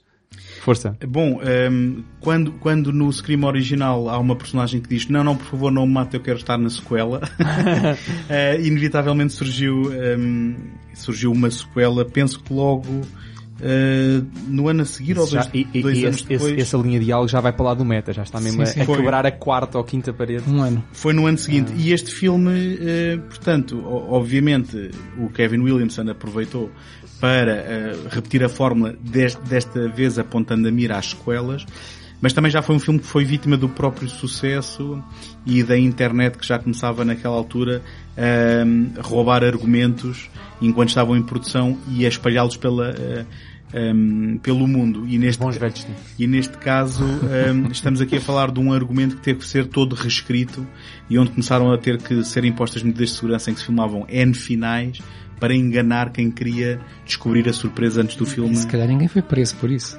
É. Pois, não sei, não sei. Mas há aqui também um elemento hum, engraçado eh, onde algumas das piadas do filme original depois têm um payoff aqui, nomeadamente quando eh, há uma personagem que diz ah, se fizessem um filme sobre isto, eh, de certeza que eh, era a Tori Spelling que fazia o meu papel. E depois no, na sequela nós começamos a ter este elemento do filme dentro do filme em que naquela realidade vão havendo adaptações ao cinema da- dos acontecimentos do filme anterior Que é assim que começa o filme até, né? Exatamente. E temos então a- a Tori Spelling e, e alguns outros atores a fazer os papéis das personagens que nós conhecemos para efeitos cómicos mais uma vez. Claro. Eh, sem dúvida. Mas, eh, de maneira geral, o que é que vocês acham deste, desta parte 2? Um, se, para já, se, se o primeiro filme tem como vá, temática inovadora central a desconstrução dos lugares comuns do, do, do cinema de terror, este, por outro lado, tem como tema central, diria eu, a desconstrução do próprio conceito de sequela. Uhum. Um, portanto, o próprio- a maneira como o próprio filme começa, não é? Com um visionamento do, de, um- de um- de uma ficcionalização dos eventos narrados no primeiro filme. Do Step. Stab, Ah, exatamente. O qual trata também sequelas depois nos filmes Ex- seguintes. exata- exatamente. Ahm, portanto, logo aí nós já estamos a ver que ele- o filme já não já já já não está já não está só a autorreferenciar o género, mas já entrou no domínio do autorreferenciar o próprio universo em que Sim. ele se insere. Sim. Que obviamente só seria possível no segundo no primeiro isso seria complicado. Mas começa logo aí. E depois tudo, tudo o resto do filme, para mim, todo o resto do filme acaba por servir esse propósito de, de é quase uma tese de, de desconstrução, de sequela, porque do ponto de vista narrativo acaba por ser semelhante. Seja, Pronto, eu- era aí que eu queria chegar. Não acharam uma repetição muito É. colada à forma Sim, original? Sim, sim, é isso. É, Ou seja, a fórmula, a a fórmula os de- da lugares. história, da história, portanto, dissociada do tratamento meta. Dissociada do tratamento meta, eu acho que é igual. Aqui joga novamente com eh, quando no primeiro foi o namorado da, da, eh, da Sidney, o, o assassino é aqui também um suspeito. É, é, Hum, sim, há, é. há A todo forma- ali um, um conjunto de, hum, de momentos narrativos e a forma como a, a história evolui, se bem que eles tentam introduzir aqui hum, também um elemento de, de- daquilo que tem, tem que ver com lidar com o trauma, não é? Em que a Sidney, a Sidney, a alturas tantas tem que confrontar os seus medos até nu- numa produção em palco, não é? Eh, em, em que há um elemento teatral, mas par- pareceu-me a mim um- um, uma tentativa muito esforçada de lhe dar ali uma, uma, uma maior camada de, de significado que se calhar não, não tinha. Sim, em termos de narrativa e, e- dos lugares comuns que se tentam tocar, o filme segue muito proximamente o primeiro. Eh, tem alguns elementos novos que, hum, quando mais não seja o, o tal, a tal referência eh, ao filme dentro do filme, o filme Stab, eh, que depois, como já disse, terá sequelas e serão também mencionadas nos filmes seguintes. Aliás, vai ser tema do terceiro filme até. E, e, e achei piada depois a, a esse uso da, da- das, das referências com, com, com, com, com pessoas nossas conhecidas, como por exemplo a personagem da, da Courtney Cox, uma das três, já agora ainda não mencionámos, mas as pessoas conhecem os filmes, pensamos nós, não é? Temos três personagens, dizia eu, eh, sobreviventes, a Neve Campbell, que faz a, Sydney, a nossa Final Girl, e depois ao, ao par, um pouco cómico às vezes, os sidekicks, por assim dizer, que, que acabam por iniciar ali uma espécie de comédia romântica, eh, que só, que só se vai culminar no, no quarto filme, que é, que é a Courtney Cox e o David Arquette. Eles acabariam por casar na vida real, mais uma interferência meta aqui na, na história. Eh, e, e, e ela, eh, conhecidíssima eh, pela série Friends, eh, faz referências a vários dos, dos colegas de Friends né, neste filme. Há um momento em que diz que, não sei se é ela, se é alguém que diz que eu, um, um do, um- talvez o personagem do Randy disse, eu só levei com, com o David Schwimmer a fazer o meu papel. E ela também a dada altura também manda uma boca qualquer a Jennifer Aniston. É não- por causa de uma montagem em que Ah, a cara dela tinha sido montada com umas mamocas à mostra. Pois, pois, não era eu, aquilo foi, foi, era o corpo, era da Jennifer Aniston. Uhum. E, e pronto, existe esta, esta, esta Tu, tu, constante dizes, brincadeira. tu dizes que a relação dela com o Dewey só se eh, consuma no quarto, mas ele vai-se consumando e depois sim, separando, sim, não é? sim, é, é um pouco isso. Vai É um bocado e um bocadinho foge aberto, até, é. até no quarto serem casados mesmo, não é? E depois, Aí já não dá para fugir. E já agora também dizer mais uma coisa que, que também já mencionámos há pouco, que, que, que acaba por ser a imagem de marca desta série, que é a quantidade de atrizes famosas que vêm fazer só uma perninha e, e às vezes ficar sem ela logo a seguir, não é? E ser mortas num instante. Falámos na Drew Barrymore, o primeiro filme tem também a Rose McGowan, este começa logo com a Sarah Michelle Gellar e hum, temos a, a Jada Pinkett, que, que, é, que é a personagem que está a ver o Stab no cinema e, e ela também Stabbed. E pronto, e acho que já disse tudo. Depois o filme vai acabar mais uma vez com uma, com uma solução onde temos dois, dois eh, cúmplices e isso logo aí imita o primeiro. E, e depois ainda falando das, das famosas regras, há uma que é mencionada várias vezes, aliás acho que depois faz parte desta, desta série de regras, que é aquela de que o assassino nunca morre à primeira. E, e aqui vemos mais uma vez isso acontecer, portanto, lá está. O Nunca apontar da assumir, que está, regra, é, nunca assumir que está morto, não é? apontar a regra e depois a seguir vê-la acontecer. Sim. Portanto, Eh, há, há outras regras que é ehm, o número de mortes é sempre maior do que Exato. o primeiro e as mortes são mais sangrentas e há mais, Sim, mais sim, violentas. sim. See, I've got my whole defense planned out. I'm gonna blame the movies. Cool, huh? It hasn't been done before. You see, this is just the beginning, a prelude to the trial. That's where the real fun is, because these days it's all about the trial. Can't you see it?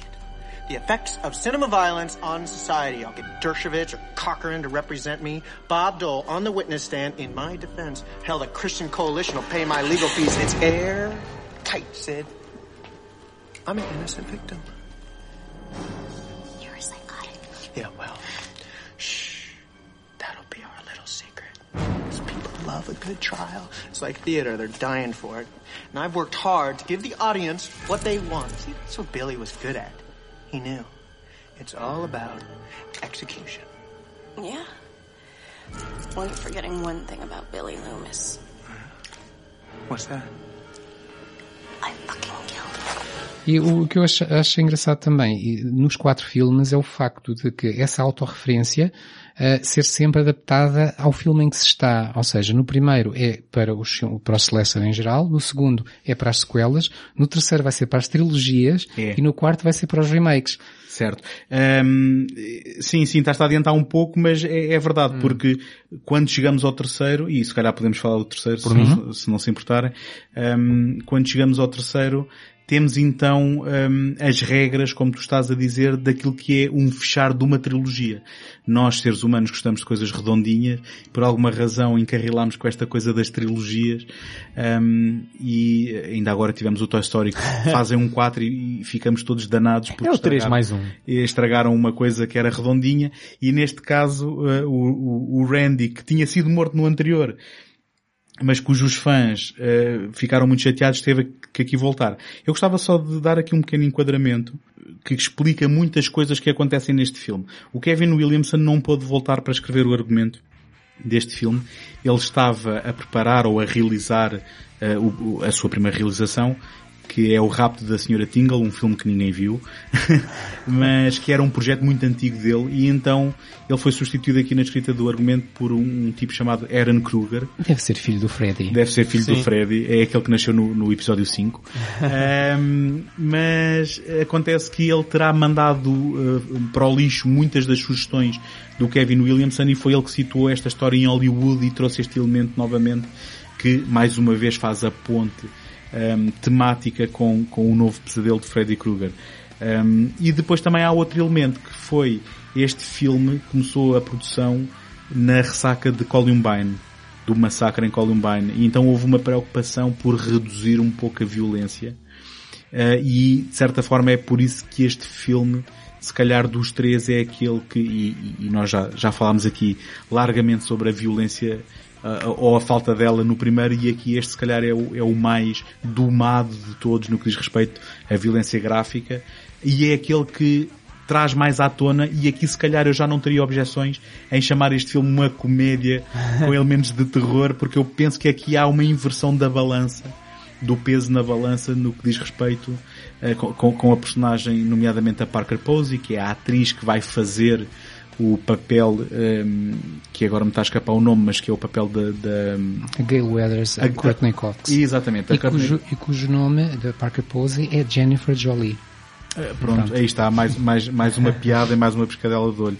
Uh, já agora, desculpem lá também só isto que, voltando um pouco ao 2, Uh, e, e, isto também é algo que foi sempre recorrente, precisamente com a personagem da Gail Weathers. Houve sempre aqui um comentário ao papel dos mídia, não é? E da, e da, da comunicação social nestes eventos, que encontra aqui quase um, uma conclusão com a personagem uh, que é morta logo na primeira cena, que era um, aquele um, suposto um, suspeito no primeiro, que depois se descobre que não tinha uh, morto ninguém e que no segundo é alguém sedento por fama e que entretanto aqui é despachado na primeira cena que volta só para haver esse, esse ponto de ligação.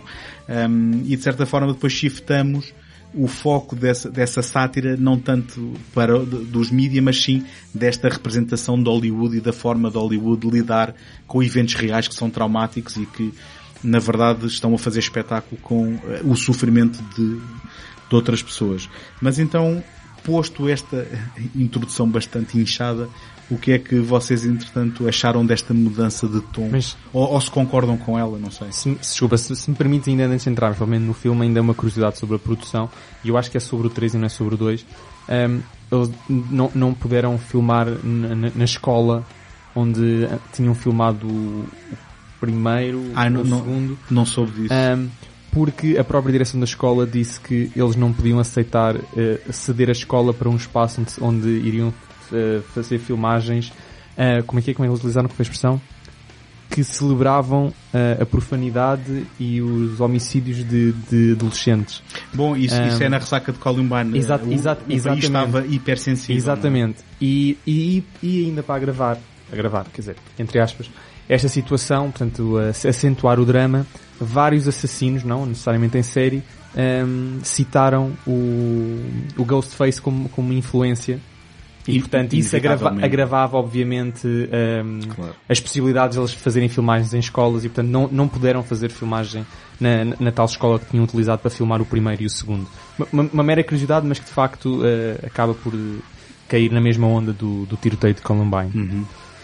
Em relação ao filme, eu vou ser muito breve, porque se o segundo filme eu já estava um bocadinho farto e cheio daquela, daquela, daquela narrativa que já tinha visto no primeiro e dispensava ver outra vez repetida no segundo, mesmo com, com, com a inteligência e com, e, com, e com os elementos cómicos, as autorreferências, desta vez às sequelas e não aos filmes de terror, eu já não estava investido de forma alguma na, na, nas constantes autorreferências, desta vez ao elemento de trilogia, o que é que compõe uma trilogia, o que é que é preciso ter uma trilogia, ou seja, o arco fecha, não é?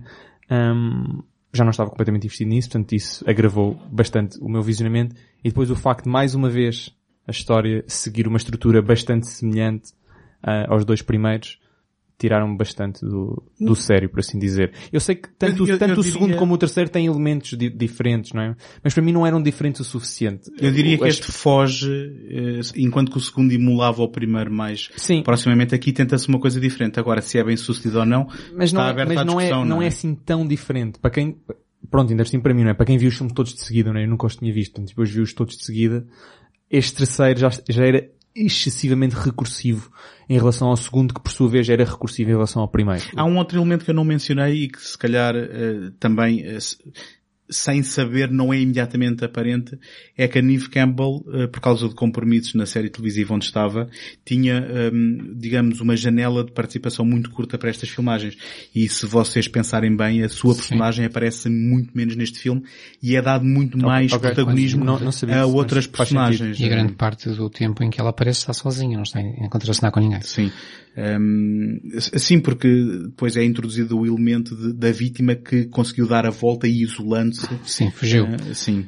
Escondeu-se. Uh, Eu diria que eu concordo com o Tomás, eu percebo, percebo uh, o que ele está a dizer, porque o filme, embora seja diferente, mais diferente do que o segundo era, a verdade é que não é assim tão diferente. Uh, temos aqui agora um, uns toques que talvez sejam inspiração do New Nightmare, não é? passamos para o cenário de um filme. Uhum. neste caso o Step 3. Neste caso é o Step 3, portanto vamos ter o elenco do, do, do Step 3, que é, são personagens que estão a emular as personagens que nós conhecemos do, do, dos dois filmes anteriores, uh, que se vão dar sempre muito mal com, com o seu congênere, uhum. uh, que vai sempre estar a dizer eu não sou nada assim, ele ou ela não percebe nada, e, e há a relação de ciúme também depois com, com a, entre a personagem da, da Courtney Cox e da, da Parker Posey, que, que como é uma atriz do método quer usar tanto aquilo que pode da, da da Gail Weathers, que também quer uma relação amorosa com o seu eterno é, amado e É uma atriz do método a Jolie, não a Posey, não A Jolie, claro. A Jennifer Jolie. Uh, depois o filme tem é, é, coisas muito curiosas, tem, tem muitos cameos, vemos lá o Roger Corman, uh, vemos o, o, Kevin Smith no, no, seu, no seu papel de Jane Silent Bob, uh, e vemos, acho que é inesquecível, a Carrie Fisher, como uma, uma arquivadora lá nas caves da, da produtora, que cada personagem que olha para ela diz, mas tu lembras-me, uh, e ela diz, claro, eu até me candidatei ao filme, mas eles não, não, não me quiseram, preferiram a outra parva que dormiu com o realizador. Já agora, só, só também dar aqui algum contexto, estes filmes são filmes, são produções da Dimension. A Dimension é uma, era na altura uma subsidiária da, da Miramax, um, liderada pelo Bob Weinstein, o irmão do famoso Harvey, um, e que neste caso, quando se junta isto tudo, por esta altura foi também quando saiu um filme que se chamou Jane Silent Bob Strike Back, uhum. onde a Carrie Fisher também entrava sim, com sim. cameos e portanto há aqui também um aproveitar, digamos assim, um tentar... Há vários piscares de olho. Sim, o piscar de olho e se calhar também o, o, o digamos, a referência que vai trazer pessoas ao, aos filmes, filmes, não é? e haver sim. aqui uma, alguma sinergia. Um, eu vou, eu vou se calhar tentar ser o advogado do diabo deste filme. Uh, este foi o único Scream que eu vi no cinema curiosamente, por alguma razão não vi o 1, não vi o 2, já apanhei o comboio um bocado atrasado e depois de os ver em VHS, este já fui ver ao cinema.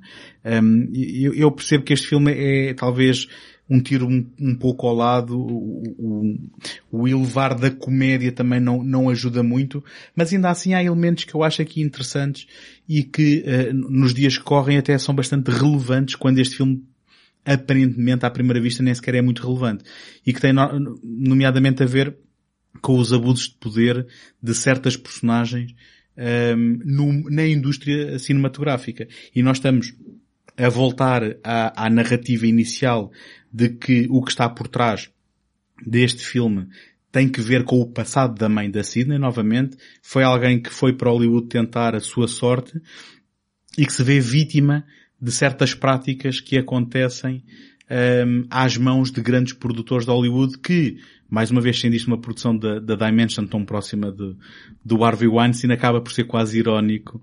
Um, uh, acaba por ser quase irónico que isto tenha feito este comentário em 2001, não é? Este filme é de... 2000. É de 2000, pronto, é mesmo do, do, do virar do milénio. Um, e uh, lá está, voltando à questão das regras, que o Randy, posso, posso ser eu que eu tenho aqui, diz, vê, diz, lá, diz. vê lá se tu tens as minhas que eu. Um, se tens minhas não sobrevives. o assassino uh, é sobre-humano, Uh, numa, num, num fecho de uma trilogia não, não, não basta dar-lhe tiros e, e espetar-lhe facas. Um, toda a gente pode morrer, incluindo a personagem principal. Claro que aqui era para fazer aumentar uh, atenção e uh, a última regra era o passado volta para nos assombrar. E então aí temos que, quando há a revelação do assassino, era um meio-irmão com um complexo qualquer de inferioridade que se tenta vingar um, ehm, da Sidney. E, por ser o filme que também, neste aspecto, é um pouco diferente, um, ehm, não tem dois, não tem dois assassinos, mas sim só um. Um, ehm, enfim, acaba por ser, se calhar, o título desta trilogia original o mais mal amado. Se vocês tivessem que fazer um ranking era 1, 2, 3? É o mais mal amanhado. Mal- Bem, é as duas coisas, possivelmente. Talvez, talvez. É as duas eu, coisas. eu acho que o filme, eh, pronto, talvez seja o menos preferido, o meu menos preferido dos três, embora eu não tenha, eh, não tenha, como vi os filmes agora todos eh, de seguida, não me preocupei muito com isso. Como eu disse logo no princípio, para mim foi como se fosse uma série em quatro episódios. E, Uma e- trilogia e em quatro episódios. uma trilogia em quatro episódios. E, e- e acho que o filme tem coisas interessantes e eu gosto particularmente eh, da- da- daquela sequência em que a Sydney entra no set eh, do cinema que, que emula a casa dela e aquilo está tão bem feito que ela pensa estar em casa e de repente eh, apagam-se as luzes, aquilo é, é- é um cenário em, em estúdio, apagam-se as luzes e tudo fica tão realista que ela não tem já tem certas dúvidas se está num, num cenário de cinema, ela e depois nós, ou se está, ou se voltou à sua antiga casa quando começou a ser atormentada pelo Ghostface. E achei que essa sequência estava muito boa. Em que ela depois até abre uma porta e, e, o cenário acabava e ela Sim, quase sim, cai cá sim, abaixo. sim. não é? É, é- é o, é o constante desbater, não é? Entre realidade Sim. e ficção, É o que não é? visto no Ou seja, Nightmare, é? realidade de sonho, eh, neste caso cenário Bem, de é, cinema. Quer dizer, era mais, pois, é mais ficção e realidade, enquanto que o outro é ficção, sonho, ficção, realidade. E por isso Mas- achei que o filme tinha elementos interessantes, não, como aquele do humor que eu há pouco referi. Agora, como tudo junto não estará assim tão bem amanhã.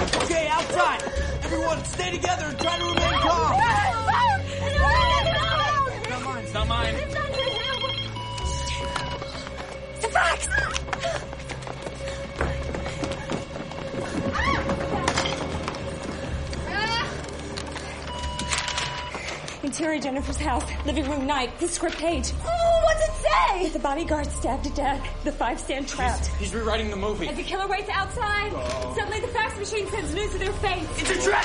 Everybody outside! Outside where he can pick us off one by one? The killer prepares to grant mercy to only one of them. Get it? The killer says he's outside because he wants us here inside. Which one is Come on! Who will survive? Is it Jennifer, Tom, Angelina, Dewey, Gale? The killer will get mercy too? Outside!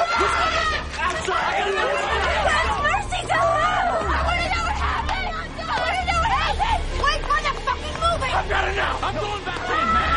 Alright, everyone back! Stay together! What's it say? And, and the killer will give mercy to whoever. Whoever.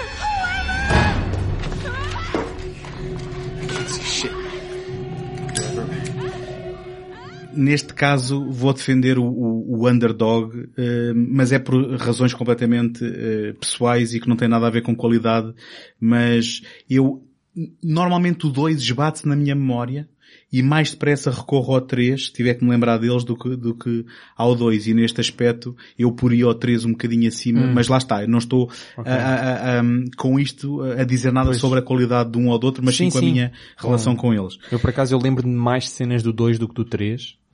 Um, e por isso meto o 2 acima do 3, mas o 1 acima desses dois. Uhum. Eu agora convidava-vos aqui, não tanto, se calhar a uma discussão, mas Mas obviamente... podemos então recusar o convite. Uh, sim, Ah, Pode- podes tá bem. recusar e eu Vamos recuso, embora. eu recuso a tua recusa. Um, então. Convido-vos aqui só um, a, a analisarmos ou a percorrermos um pouco o legado daquilo que foi as portas uh, abertas do, do, do género pelo, pelos gritos para, para outros filmes. Obviamente, se vocês tiverem aqui alguma coisa que queiram acrescentar, interrompam-me a qualquer momento, mas um, logo ali no final da, da década de 90, o Scream e o Scream 2 são de 96 e 97, nós, eh, quando eh, as sagas dos slashers dos anos 80 estavam esgotadas, entretanto nasceu com um novo folgo e também por influência do Kevin Williamson, que eh, começou o projeto, mas depois não foi ele que o terminou, de uma espécie de soft reboot do Halloween com o Halloween Age 20, eh, o regresso, e depois também pela mão do Kevin Williamson, eh, títulos como Sei o que fizeste o verão passado, um, o uh, Mistério na Faculdade e o Rapto da Senhora Tingle. Tudo isto filmes escritos por ele, sendo que o Rapto da Senhora Tingle foi realizado por ele. Uh, entretanto surgem também títulos como Mitos Urbanos um, e já em 2000 uh, O Último Destino.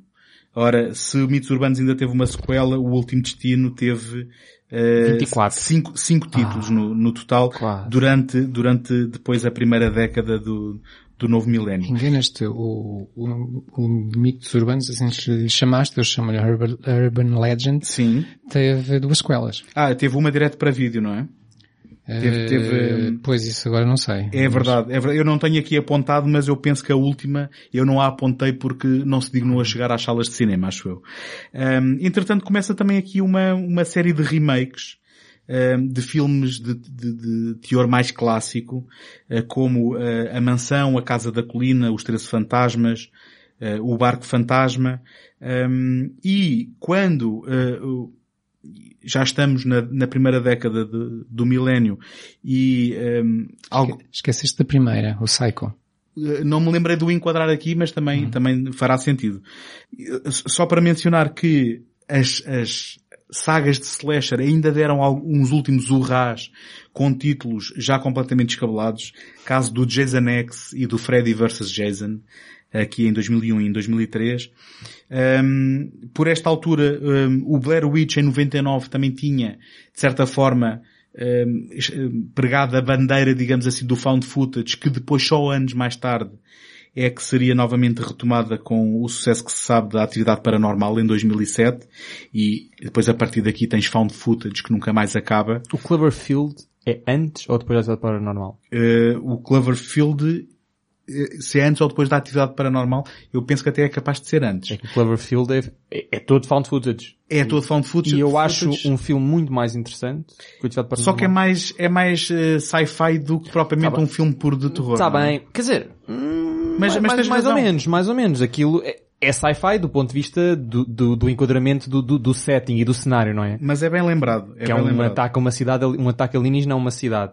Mas, Isto- isto tudo- mas é muito terror. Isto tudo vai Esse fazer sentido para depois falar do, do Gritos 4 e eu prometo não ser muito mais eh, demorado, porque depois, aqui a partir de 2004, temos o, o- o advento de uma coisa que para mim, a mim não me diz Isso é nada. aquilo que acho que dizer, é para ti e para mim também. Pronto, o, o torture, o torture porn Ah, com o Shaws e o Hostel, o Só é de 2004, o Hostel é de 2005. Isso não. Enfim, o Só entretanto eh, teve um filme por ano, pelo menos até 2010. Nem o primeiro. Mas olha, deixa-me fazer-te uma pergunta. Já estás a, a mencionar tudo isso e esses géneros já diferentes, ou subgéneros diferentes, Uhum. porque considera-los sucedâneos do, do, Eu, slasher? isto, isto, esta minha tentativa de compilar estes títulos foram títulos que, na minha opinião, chegaram ao mainstream por via do gritos. Porque terror sempre houve e terror Uhum. sempre há com um determinado público. Isto são filmes que chegaram ao mainstream. E eu, só para terem ideia, eu, eu tinha um colega de Então estás a trabalho dizer que o Gritos pôs o terror de volta ao mainstream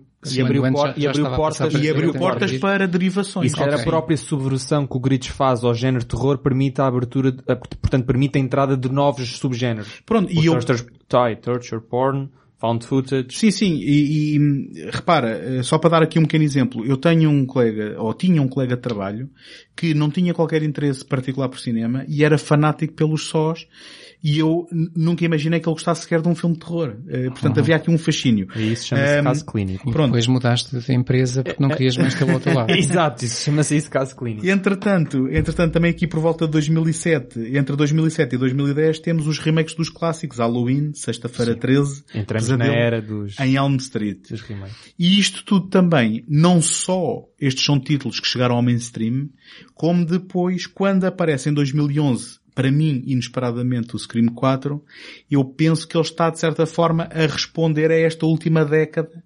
Porque a gente não se esqueça que o Scream 3 é de 2000, e aqui 11 anos depois, aparece o Scream 4, que eu confesso nunca tinha visto até agora, até eh, ter que preparar esta conversa, um, e que para mim foi uma agradabilíssima surpresa. Um, mas sem me querer adiantar, o que é que vocês então acham do Gritos 4? Antes disso, ainda ao Gritos 4, Sim. ainda nessa herança, lá está, era o que estava a dizer há bocado. Acho que eu, pelo menos, teria que meter o Scary Movie.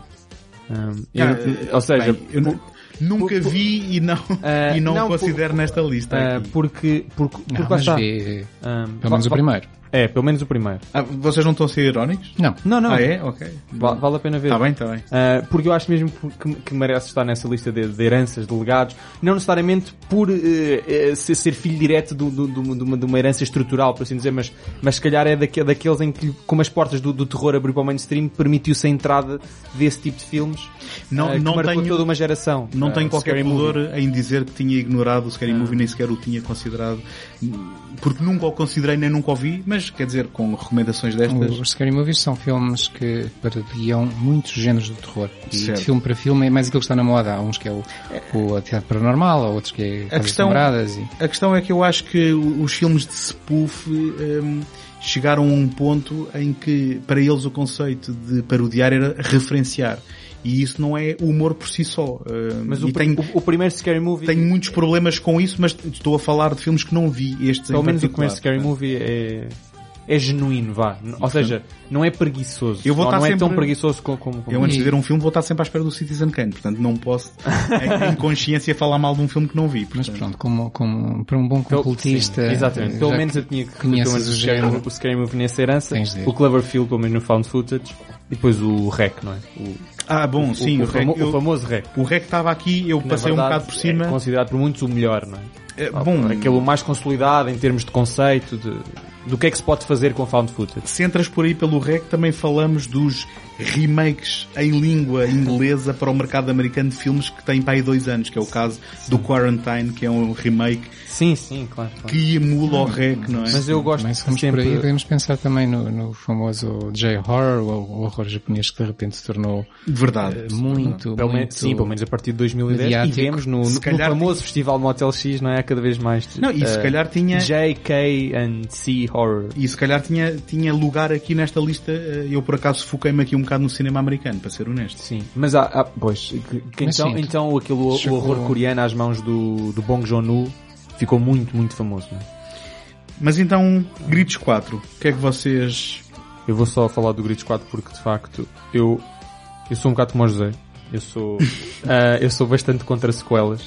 Tenho, um, tenho, tenho, um- tenho dificuldade em ver sequelas a não ser que elas cumpram um de dois requisitos. Na, na verdade é um requisito com, com, com duas possibilidades. Que é haver uma razão narrativa para existir uma sequela. Ah, por exemplo, pensemos em Senhor dos Anéis, existe uma necessidade narrativa de haver uma sequela. Eu não ok? considero Nem sequelas. a sequela, não é? Não, que- quer Aí dizer, é como aos livros, são, ok, é, é um isso, só mas é um filme. três. é? Exatamente, portanto, isso é, é a exceção que eu abro, é quando há mais do que um filme, ok? Ah, não faças invocar o Padrinho 2.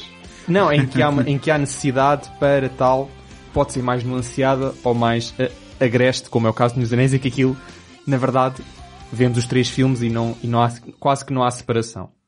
Outros mais nuanceados, como o, Star Wars, um, que é debatível a necessidade de, mas sequelas que são feitas cuja a narrativa não tem nada a ver, ou, ou tem pouco a ver, ou, ou- ou- os arcos narrativos não eram necessários serem expandidos para, para a frente, eu sou muito contra e tenho dificuldade em gostar de alguma. Um, por, por, por porque quando se vê uma sequela é difícil vê-la só como um filme isolado e já estamos a vê-la como filha do, de um outro filme. E, portanto, e, e se não houver uma necessidade, tenho, tenho, tenho alguma dificuldade. Isto tudo para dizer, o Scream 4, nasceu ao 4, eh, é provavelmente uma das únicas exceções que eu encontro a esta, esta, esta minha regra. Ah, fico, fico contente em Ah. ouvi-lo. Porque eu tenho, e eu acho- que é inédito o que eu, o que eu estou prestes a dizer, é se calhar hum, o único filme em que eu gosto mais do que o original. Não, o Mad Ah. Max também. Vá, o Fury Road. O Fury Road. Vá. Sim, mas esse, esse já está, é, é tão, é tão longínquo a produção. É um 4 também. É um 4. É um 4.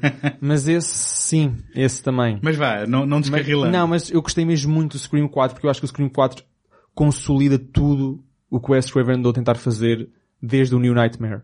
Portanto, eu- E, e consegue se calhar equilibrar da melhor forma Exatamente, os, sem, os, sem os tons de comédia Exa- e de, exatamente. e de terror. Aquilo tudo que eu apontei como sendo negativo ao New Nightmare, aque- aquele excesso de ancoragem no mundo real, no mundo nosso mundo real, não no mundo real fictício, é, é completamente, eh, portanto há, um, há um- uma mudança drástica para este, em que há uma ancoragem no real, mas não é o nosso real, é um real fictício. Real esse fictício que é o real do, do Screams 1, 2 e 3. Eu agora é que eu Ah. estou a refletir. Tu disseste gostas mais do que o primeiro. Mais que o primeiro. Ok, ok. Eu nem tinha refletido no que tu tinhas dito. Ok, mais sim, que sim, o primeiro. Porque eu acho que é mesmo a perfeição consolidada de tudo o que ele está a fazer, en- entre elas, obviamente, as, as, as referências ao género, ao, ao, ao, ao filme dentro do filme, que é o Screams, eh, as referências ao facto, lá está, como o José disse muito bem, cada um dos filmes tenta ser uma, fazer autorreferências a uma, um- uma, uma coisa em específico, não é? Este aqui é, o- é os remakes. A tal sátira social da, celebra- da celebração que já era, que ele começou no New Nightmare, né? com a celebração dos assassinos em série, em que temos a personagem, vá, uma das personagens principais a voltar à, à, à, vila, à cidade onde tinham ocorrido os, os primeiros crimes, e vemos as máscaras do Ghostface por todo lado, crianças vestidas de Ghostface, faz muito lembrar aquilo que o Wes Craven tinha dito quando as crianças iam ter ao pelo e que a personagem principal ter ao Wes Craven, o Wes Craven, o Freddy Krueger, Um, e eu vejo que isso está tudo, está tudo lá, sem, sem os excessos e sem os defeitos, ou seja, que os defeitos necessariamente o que está em falta dos outros filmes que poderiam ter mais aquela coisa que não têm. Eu acho que este aqui fecha ali tudo numa, num pacote ah, Deixa-me só, bastante, bastante bonitinho. assim deixa-me só complementar uma coisa que tu disseste. Tu falaste em filme dentro do filme. Eh, os primeiros, vá, 10 minutos deste filme tem um filme Dentro de um filme. dentro de um filme, dentro de um filme, dentro de um filme. Sim, já. Ele tem o Step 6, É, é isso. que é uma, ehm, portanto, uma, uma sequência dentro do Step 7, que por sua vez está dentro do filme que nós estamos a ver que é o Gritos 4. Portanto, ehm, esquecido disso. não, dentro, não, desculpa, Isso, dentro é de um isso. filme que depois é o filme que está dentro É, do exato. Gritos 4. E portanto, Isso, isso, isso desampara logo o espectador. Sim, só que lá está, isto é inerentemente cómico, mas sendo que as cenas, obviamente com eh, diferentes tons, mas diferen- diferenças subtis de tom, em que não é tudo 100% sério e que nós vamos percebendo que, espera, isto são aqui mais atrizes, ah não, mas porque é o filme dentro, e depois, mas chega ao fim e não há aqui nenhum elemento que seja, se calhar, tão exageradamente cómico como tivemos em qualquer cena do, É, eh, é, do é mais, Scream é mais, 3, é mais é? contido, é o que estava a dizer há bocado, é, é mais equilibrado e eu acho que isso, o filme ganha com isso. O filme, eh, eh, portanto, qualquer mensagem que o Wes Craven queira transmitir, quer essa mensagem seja uma mensagem do ponto de vista de o filme, do Scream, ou, ou uma mensagem do ponto de vista de crítica social, ou de sátira social, ou de comentário social, ou quer que seja, acho que a mensagem fica mais clara porque não está tão difusa de- por distrações criadas por excessos, quer, quer eles, os excessos sejam cómicos, quer os excessos sejam do ponto de vista de terror. E, e tal como no primeiro filme alguém referenciava eh, a saga do, do Pesadelo em Elm Street e a outra personagem dizia ah, só o primeiro é que é bom, os outros são lixo. Também aqui há logo, digamos, um espetar de farpa, ahm, lá está, aquilo que nós tivemos a falar do que, é- do que foi o cinema na década anterior, em que alguém sugere verem o Só 4 e a outra personagem diz, ah, o Só 4 não, isso não é assustador, isso é só nogento. É o torture Portanto, porn. Muito exatamente, bem. ou Até seja- tão, tão, está tudo de acordo com o que eu penso do, do só. Ahm, E também logo aqui nestes primeiros minutos, desculpa lá, já, já deixo o José falar, também logo aqui nestes primeiros minutos há a declaração de intenções do que é que o filme vem. Fala-se logo em Facebook Killer, hum, mas realmente Facebook Killer, isso era tipo coisa do ano passado, agora já seria no Twitter. Portanto, há logo aqui, hum, digamos, um pequeno resumo de ao que é que nós vimos com este filme, não é? Sim, é um filme muito consciente do seu tempo. Aliás, toda a saga é consciente do seu tempo. E mesmo, mesmo que isso depois tenha, tenha um efeito contrário, como o caso da banda sonora de que o António falou há bocado. Que aqui vamos ver daqui a 10 anos como é que está. Exatamente. Exato. Uh, mas é um filme, o, o- é um filme que naquilo que tem sido, tinha sido o propósito da série, que era o tal comentário, tanto ao cinema como ao seu tempo, como eu acabei de dizer, é bem sucedido. Uh, é um filme que usa o humor de uma forma muito diferente. Se calhar é um filme muito mais sério, lá está, menos, menos, menos Paródico, eh, talvez. paródico e, e- e com, com menos humor, em que os personagens eh, parecem sempre estar muito mais deprimidos e muito mais assustados do que acontece às vezes nos outros filmes, em que brincam muito com a situação. E no entanto, o humor está lá, principalmente naquela sequência inicial, não porque as, não porque as cenas sejam cómicas, mas pelo modo como elas são ligadas. Isso é, é- é- eu acho isso muito interessante. Eu adoro aquela sequência inicial. Porque no final nós não percebemos nada, o António fez aqui, tentou aqui fazer um, um- um- uma explicação do que é que acontece, eu não sei se é bem isso que acontece, porque depois há, há aquele diálogo muito interessante entre duas personagens em que estão a dizer, mas isto não faz sentido nenhum. Exato. Então, mas se o Step 7 é a introdução do Step 6, eh, então quando for o Step 8, não sei o que Exato. Há filmes que se perdem pelo meio, É. não é? Mas eu acho, E- que, e eu também- acho que isso é, na verdade, dizer, é uma cena, é um, é um, é um apontar de, do que é que acontece hoje em dia com a, constante, o- o Exatamente. crescimento constante de remakes, de reboots, e depois é o soft, e- e, depois e é o hard, e e, depois já não sei bem, E não é só já não sei isso. onde é que começa, onde é que acaba, o que é disto, o que é daquele. É, é todo o novelo de, por exemplo, das narrativas do Só, em que eram prequelas, eram eh, Nem vou narrativas entrar, que, nem vou entrar que no sol. aconteciam ao lado sim, do sim, anterior. sim. As chamadas e- equals. Uh, uh, ou as sidequels, não é? As sidequels. Mas já agora, há aqui também um elemento que me esqueci, que é uh, o comentário no elemento de surpresa, não é? Numa destas sequências é uma das raparigas que está sentada que espeta a faca na barriga da outra, e Sim, são, sim. são atrizes conhecidas, é a Anna Paquin e a, É, Kristen Bell. e a Kristen Bell, e ela diz, então, um, surpreendi-te?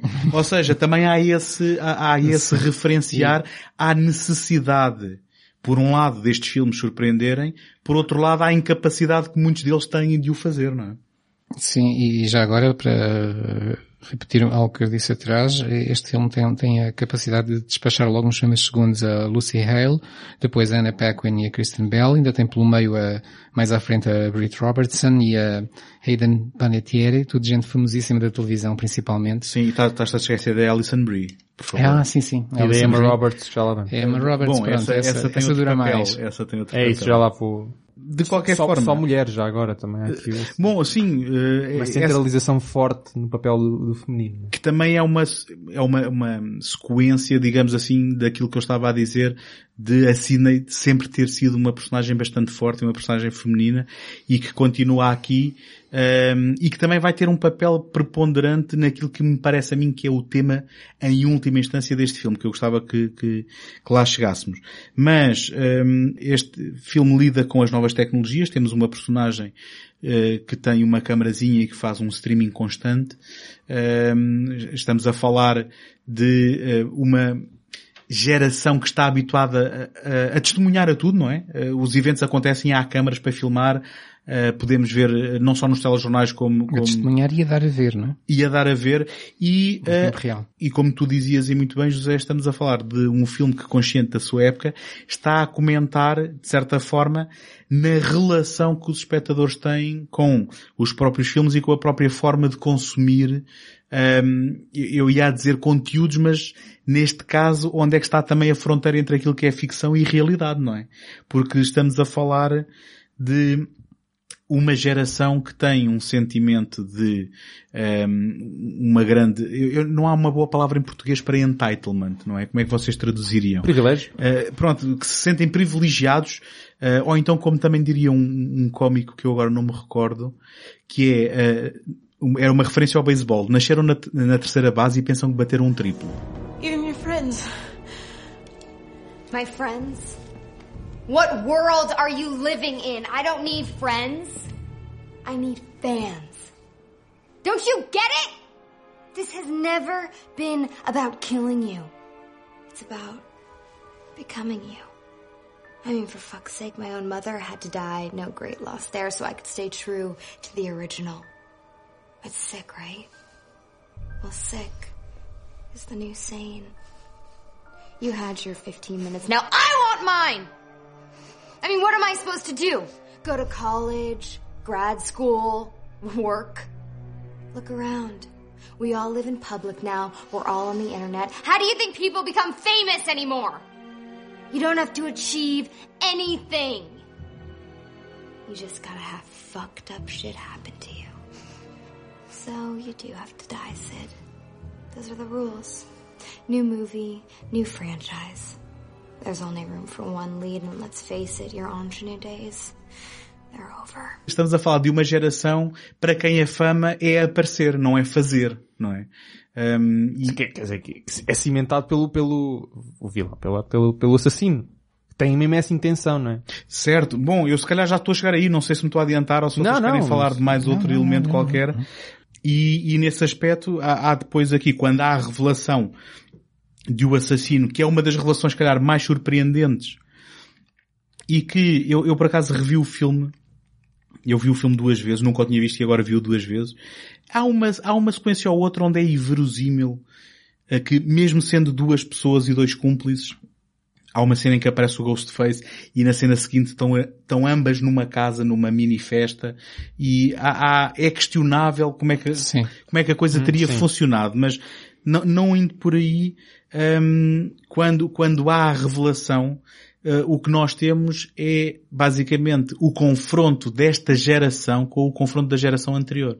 Ou seja, o que eu gostei muito é o facto de que, eh, eu não sei eh, o nome da personagem, é Jill Roberts, não é? Que é prima da Sidney, Robert, Sidney Prescott, ehm, que podia ser uma versão atualizada dela própria. Elas são muito parecidas até, Acaba por subverter as expectativas do, do, do espectador em relação a, a essa nova personagem. Exatamente. E quando nós estamos, nós estamos a projetar nela eh, o papel de vítima que já conhecemos da Sydney, eh, depois disso eh, o tapete é-nos retirado de- debaixo dos pés e o que temos é um confronto entre uma certa maneira de estar. E eu penso que aqui, em última instância, ehm, depois a sequência final no, no, no, no hospital, onde novamente a Sydney e, e o trio de que, de que o José falava, eh, o Dewey e a Gail, eh, juntamente com a Sydney, são sobreviventes no final deste filme, é de certa forma, ou, ou foi eh, em eh, 2011 uma forma de Wes Craven dizer à, à nova geração que veio depois dele, espera, nós estamos aqui e nós ainda somos relevantes e nós ainda vos damos na... Um Wes Craven já com uma certa idade. Eh, Bom, sim, ele depois... Ele, acho que ele atualmente tem 76. Não, não, ele Atualmente, faleceu. Já- pois, já faleceu. Ele já faleceu, faleceu, eh, não sei exato, por acaso sou capaz de ter penso aqui, foi 2015. eh, em, em 30 de agosto de 2015, Olha, sim, já, já, já vão quase 4 anos. Bons trabalhos de casa. Pronto. Sempre, sempre assim. Ehm, mas de qualquer forma era, era uma forma de a velha guarda dizer, oi, nós ainda estamos aqui e nós ainda somos relevantes. Eu não sei se vocês tiveram essa leitura ou não. Há um, um conflito de gerações, nota-se nota-se bastante. Até porque eh, os próprios personagens estão muito, eh, o, o tal trio está muito diferente. A Sydney, depois de muitos anos a fugir da, da, da, da, da herança que tinha eh, de toda a gente a querer matar, resolveu assumir que estava bem com, com a vida e com o mundo e, e passou a ser, a escrever livros. Eh, ehm, a Gail deixou o sórdido mundo do jornalismo para vir para a terrinha para estar ao lado do, do marido, agora marido. O Dewey, Agora xerife, não é? o Dewey exatamente já não era aquele, aquele eh, desengonçado e sempre pronto a cair em qualquer esparrela, mas já era o xerife. Portanto, nota-se que há uma solidificação de papéis, eh, esta geração evoluiu, já, já não está naquela, naquela, ia dizer base, mas eh, a base lembrava agora outra, a outra conversa anterior, já não está naquela, naquele nível dos filmes anteriores e, confronta-se com, com uma geração que essa sim, eh, em termos de idade, lembrará a dos primeiros filmes, mas depois, em termos de comportamento, se calhar não lembra assim tanto porque Certo. as gerações mudam. Há, há, há um confronto entre o Dewey e, e a Jill em que o Dewey diz como é que foste capaz de fazer isso aos teus amigos? E ela responde, eu não preciso de amigos, eu preciso é de fãs. Portanto, há aqui um Exatamente. cinismo completo. E, e, por exemplo, enquanto o papel de- de- do, do consciente do terror, que era o Randy nos primeiros dois filmes e meio, que ele aparece já, depois de morto aparece no terceiro, é, é alguém que teme o terror e tenta avisar os outros dos perigos que correm.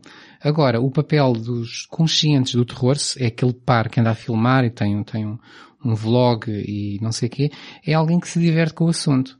E n- não só se diverte, como depois vem a perceber um deles é, é um dos culpados.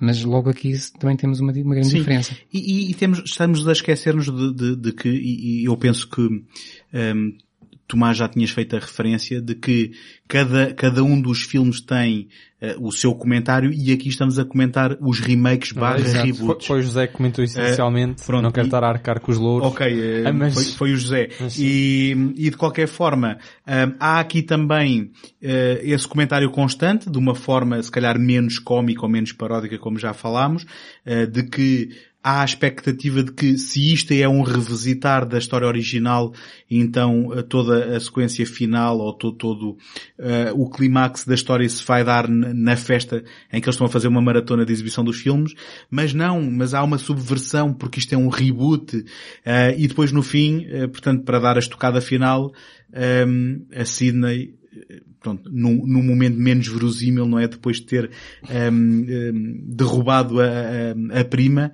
um, e ter saído por cima, diz, há uma coisa que tu te esqueceste, foi que tu não lixas com o original, não é? E portanto há este diálogo constante com esta cultura também do refazer e do tentar Sim. ir atrás e recuperar. Que era uma das regras, já agora citando as regras deste filme, uh, que são as cenas de morte são mais violentas, isto num remake, o inesperado torna-se um novo clichê, algo que o Tomás tinha dito, uhum. uh, no, no, remake, virgens também podem morrer. Uh, As regras foram pela janela, basicamente. É, as novas versões são sempre 2.0, o que inclui tecnologia como o assassino filmar os crimes. Uhum. Depois vai-se vai ver, estava aí a solução da, do, do, mistério. Uh, Mas essas regras são mencionadas durante o uhum. filme? Ok. Tem de haver uma sequência de abertura depois está lá o, o, tal Don't Fuck With The Original. Sim. Uh, e, e, depois ele, ele, no final, já não lembro qual dos dois personagens é, um dos dois, de, de, acho que é o que não é culpado, uh, dos dois vloggers, uh, diz, bem, na verdade, sumarizando isto, para se morrer, para, para não se morrer no, no terror moderno, o melhor é ser gay.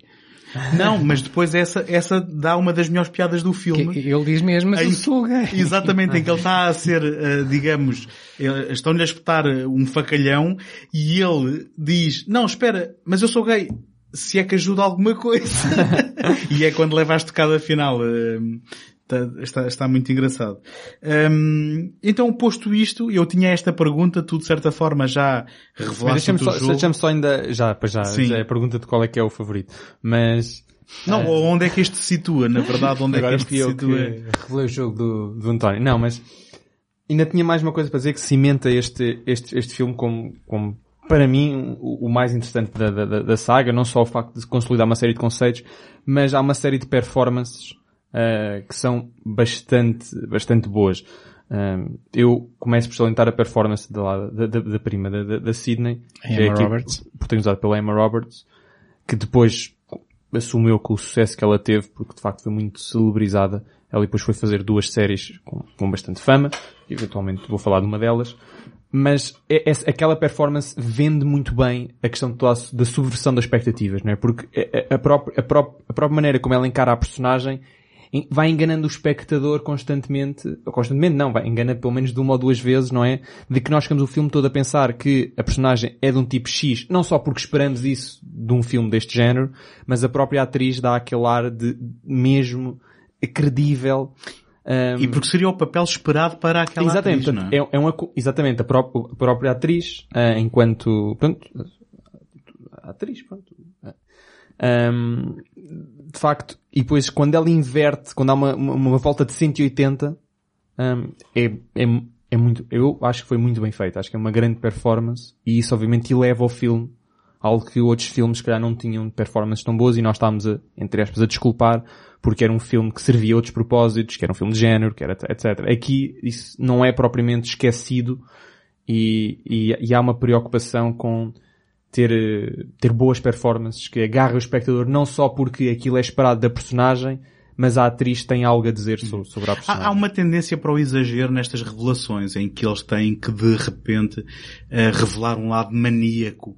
Um, eu nesse aspecto, uh, não discordando totalmente de ti, uh, contrapunha também com o, o, o aquele que é o cúmplice dela, não é? Sim, que, sim, que é um claro. dos Culkin. Esse, esse também, que, esse, esse, também é outra. De certa forma é mais subtil na, na, digamos, na sua patologia ou na forma como mas a também, revela. Mas também acho que é muito bem conseguido. Sim, sim, era isso ah. que, eu, que, eu, estava a dizer. Isso, isso obviamente sim. Tão bem ou melhor, sim, no sentido melhor, em que sim. não há aquela tendência para o exagero que aqui ela, estando bem, acaba por ser aquele registro onde normalmente eles caem nestas cenas.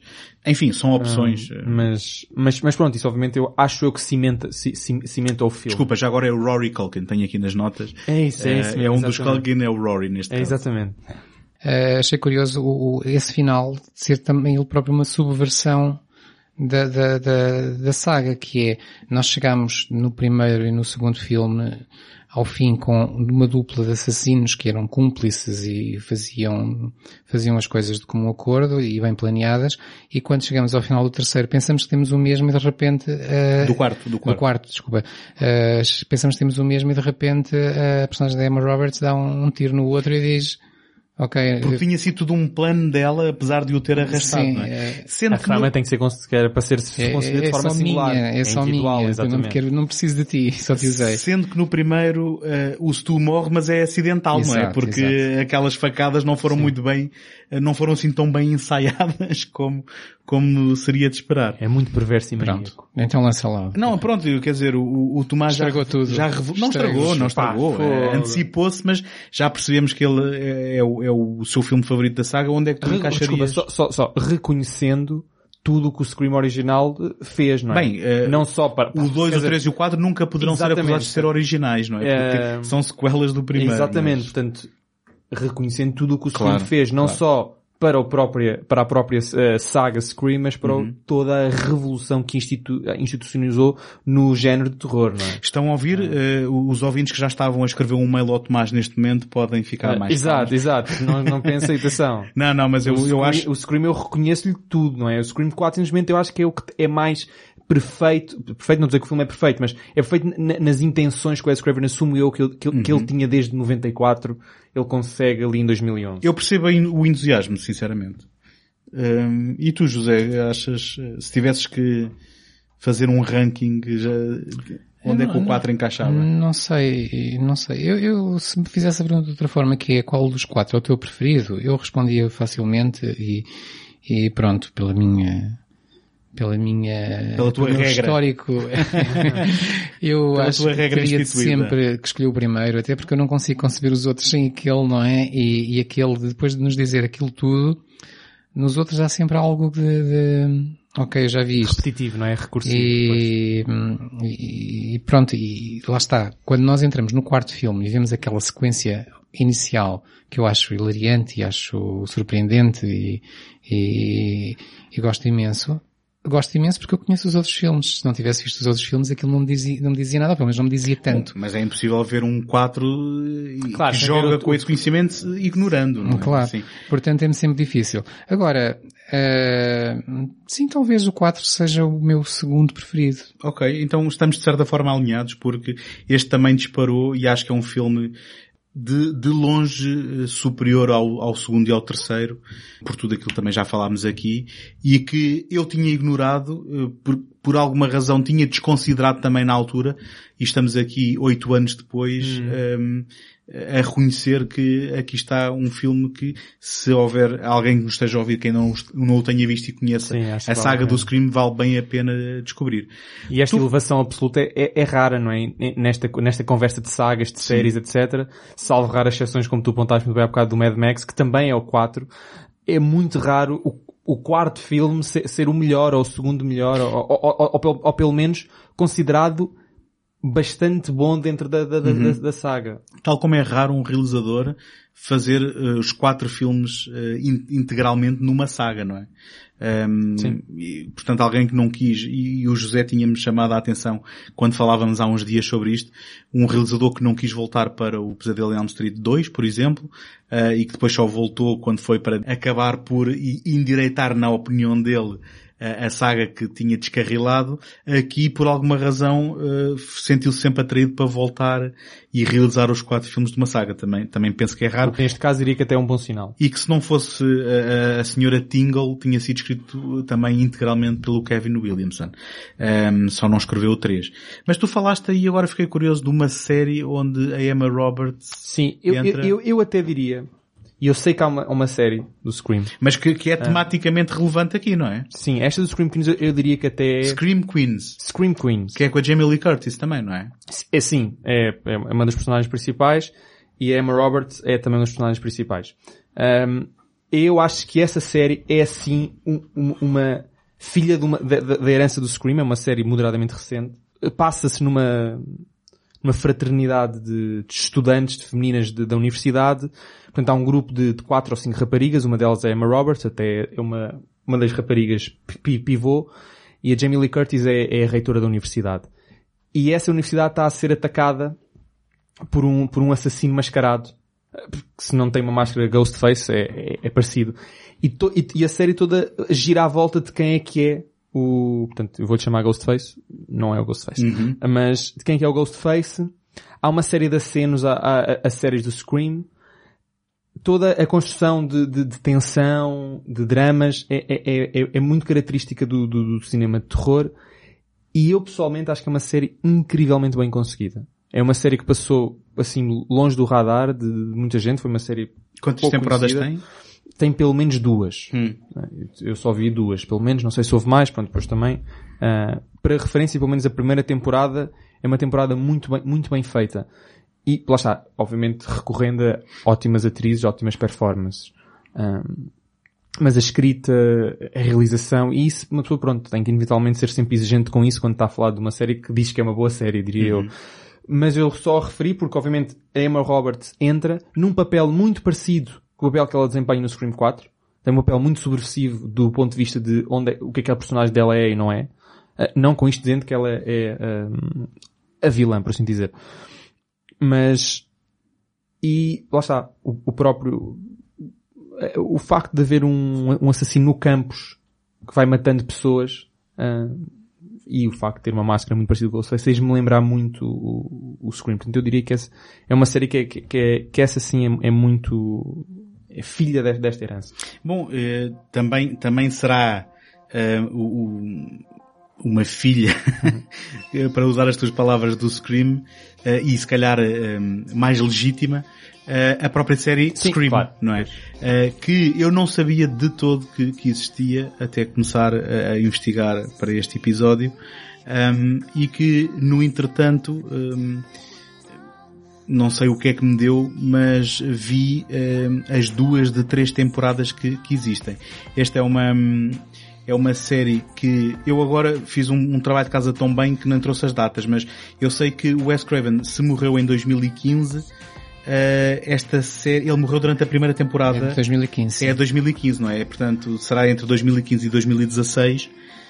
Um, e tem eh, no piloto o Kevin Williamson a colaborar na história. Um, e é engraçado porque é uma série que começa com uma discussão numa sala de aula muito à imagem dos filmes também, onde eles fazem uma coisa gira que é dizer os slashers não funcionam em séries de TV, por isto, isto, isto e aquilo. E depois propõem-se a ser uma série de TV sobre slasher. Hum, há, há aqui elementos das quais eu, eu, eu gostei muito, até porque eu só tinha planeado ver dois ou três episódios e depois acabei a ver as duas eh, primeiras temporadas.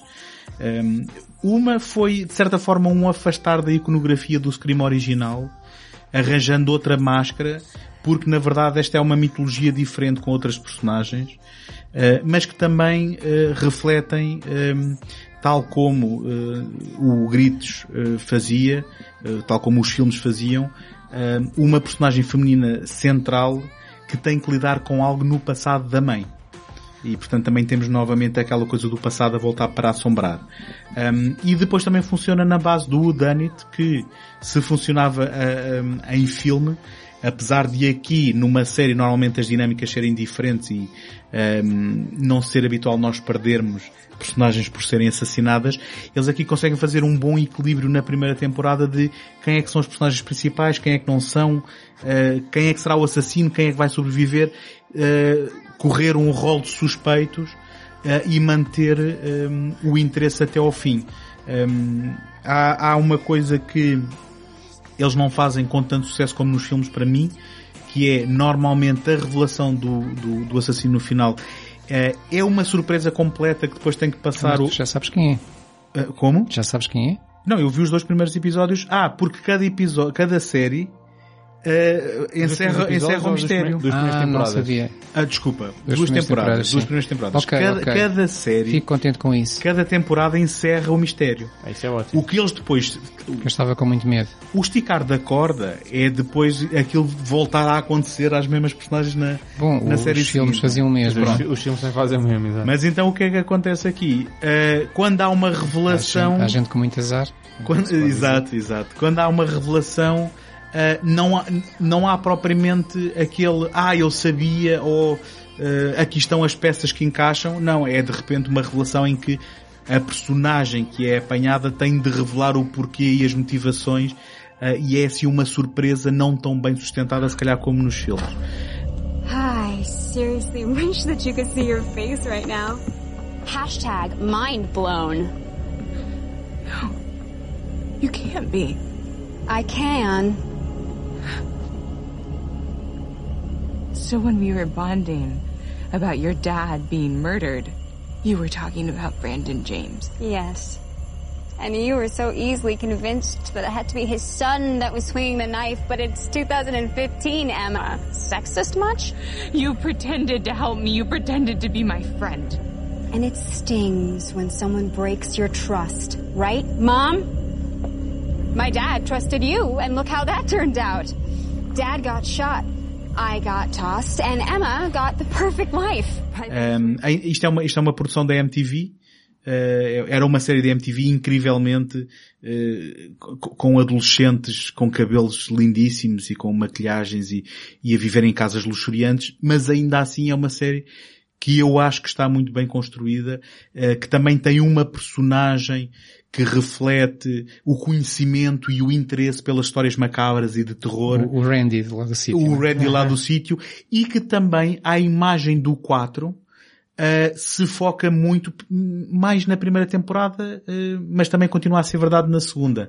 Na questão da, no da tecnologia, do cyberbullying, uh, das comunicações uhum. móveis, dos streamings, de, de, dessas coisas todas. aliás, um, há uma referência ao podcast Serial na primeira temporada que depois tem uma continuidade um bocado inesperada na segunda temporada, mas portanto o próprio podcast existe no universo do, do, do da série. Um, e depois há aqui um elemento curioso, eu não me vou estender muito mais, de que uh, à segunda temporada alguém teve a ideia brilhante de que cada episódio tinha um título que era um título de um filme clássico de terror. Então, uh, a primeira temporada acho que são 10 episódios, se não me engano. A segunda fez uma coisa estranha que foi, teve 12 episódios depois teve um especial de Halloween. Um, então, os episódios são I Know What You Did Last Summer, Psycho, Vacancy, Happy Birthday to Me, Dawn of the Dead, Jeepers Creepers, Let the Right One In, Village of the Damned, The Orphanage, The Vanishing, Heavenly Creatures, When a Stranger Calls e o Halloween Special. E eles conseguiram, incrivelmente, fazer com que a história desse episódio tivesse vagamente que ver com o título. Hum, isso na segunda temporada. Na segunda temporada. Não, não propriamente sobre uh, os filmes que mencionam, mas no contexto de, da história que o título fizesse sentido e é uma, uma coisa muito interessante. Uh, as, uh, as, narrativas são relativamente inverosímeis em termos de, de alguns dos acontecimentos e do envolvimento de, de, de, todos estes adolescentes e da relação que têm com os pais, mas ainda assim é só QB para não estragar o interesse. Um, e, e, depois, ao fim desta segunda temporada, houve aqui algumas complicações de produção em que eles decidiram fazer um reboot à terceira temporada, só que por causa de problemas com o Einstein, a série ficou em uh, águas de bacalhau, como se costuma dizer, e curiosamente estreou recentemente na VH1, mas com um elenco completamente diferente, em que retomam a máscara do Ghostface, e que não tem nada a ver com as duas primeiras. Eu a terceira não vi, não posso falar, mas está aí. Eu vi alguns episódios e, e uma coisa que eu achei piada foi o, o facto de logo nos dois primeiros episódios morrerem duas personagens que nós naquela altura pensávamos que eram relevantes uhum. e, e, e, da série começar, como dizias, com aquela, com aquela discussão na sala de aula uh, onde, onde se argumenta sobre porquê ser impossível fazer um slasher em televisão, em série uhum. televisiva. E, e, o argumento dado é logo porque eh, nós estamos à espera que os personagens vão morrendo um após outro e numa série isso não funciona, ficávamos sem elenco. Exato. E eu fiquei curioso, ok, agora quero saber como é que vão descalçar essa bota. Mas depois estava um bocadinho assustado, assustado não, não pela série, mas pelo facto de coisas destas que são feitas para estender, geralmente perdem-se narrativamente porque Sim. na questão de, de, de, manter, manter a coerência de, das motivações e, das razões que levaram o, o assassino a ser aquilo ou aquela. Sim. Não é o caso aqui. E, há uma coisa mas curiosa se que fecham ao fim de cada temporada, É- a coisa pode, pode resultar. E eles conseguem fazer uma coisa gira também, que é matar personagens que tu pensas serem principais e do elenco principal, ah, e que conseguem fazer isso brincando contigo em que, ai foi apanhado, ai não foi salvo, e depois há uma coisa qualquer em que ele acaba por ser morto, e estás a ver, e tu estás neste balanço, e o, o que vai aumentando a expectativa de, ok, quem é que vai sobreviver, quem é Esta que vai... montanha russa de expectativas. É, é, é muito engraçado. Se bem que as revelações podem não ser 100% Não é satisfatórias. tanto, há que realçar que isto não é, aqui já não estamos no universo Scream, portanto, Não. não, eh, temos apenas algo que é inspirado em Scream. Certo. E- É, e- mas são outros personagens, outras histórias, É outra não há qualquer Outra referência. mitologia. sim. Uh, O, o ponto de partida é só o ADN em termos de isto também ter personagens que sabem as regras daquilo que estão a viver. au- autoconsciência. Sim, sim, sim. Ma- Mas, mas também, deixa-me dizer, sem, sem grande exagero. É uma coisa que vai polvilhando uma história que é genuinamente intrigante de o que é que é, o que é que não é. Mas, e como eu dizia, e só para terminar, as relações podem não ser 100% satisfatórias, só que numa série de TV, para mim, interessa mais o caminho do que propriamente o destino. E Sim, neste aspecto... o Final Destination. Já agora, já agora em termos de TV, não sei se vocês conhecem, em 2016 surgiu uma série que já vai com três temporadas chamada Slasher. Não, não conheço. É, são, é uma série de, de temporadas curtas, penso que oito episódios cada, se não estou em erro, e também todas elas são fechadas. E, e são histórias completamente diferentes, com elencos diferentes, em settings completamente diferentes. Um, E eu achei piada o facto de, quando vi a série, aliás eu conhecia a série Slasher antes de conhecer a série Scream, quando eu vi fiquei também admirado pelo, por- pelo mesmo sentido. Foi, perguntei-me, olha, não sabia que se podia fazer isto em televisão, até, até por duas razões. A primeira é pelo macabro e pelo sangue que nós habitualmente pensamos que a televisão evita mais do que o cinema, embora hoje com, com os canais por cabo e com o streaming as coisas tenham, tenham mudado. E, e por outro lado, pela, pela, pela dificuldade narrativa que seria essa de manter um elenco vivo quando é suposto que eles vão morrendo todos. Mas no fundo, eh, e no fundo é isso que acontece nestas, nestas temporadas. Eh, são sempre, eh, é um elenco que nos é apresentado no primeiro episódio e eles vão morrendo um a um, eh, até, até que nós chegamos à identidade do assassino por ser o único que já está vivo no, no final. Pronto. E, e se não for calhar televisão, e se não for televisão e nos estiverem a ouvir e- e ainda agora e nunca tiverem visto, então o Scream 4 faz favor de, de descobrir um, um dos melhores filmes desta saga. Uma pessoa até arrisca dizer um dos melhores filmes de terror destes últimos anos. Aí está, o Tomás com uma afirmação eh, Ousada. bastante ousada, mas, mas se calhar não, depois, não, não é... depois admiras estar sempre a receber e-mails de- de- dos se nossos calhar, ouvintes. se calhar não é assim tão, tão um, errada. Então assim sendo, até ao próximo programa, eu sou o António. Sou o José. Sou o Tomás. Até à próxima. Até à próxima.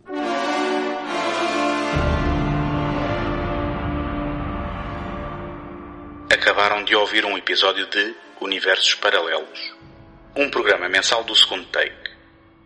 Apoiem o trabalho do Tomás em imaginalta.net, do José em ajanelaencantada.wordpress.com e do António em segundotake.com, onde também podem subscrever este podcast.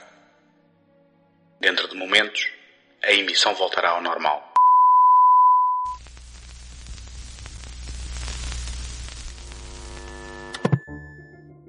Encontramos na próxima semana. Até lá, boas fitas.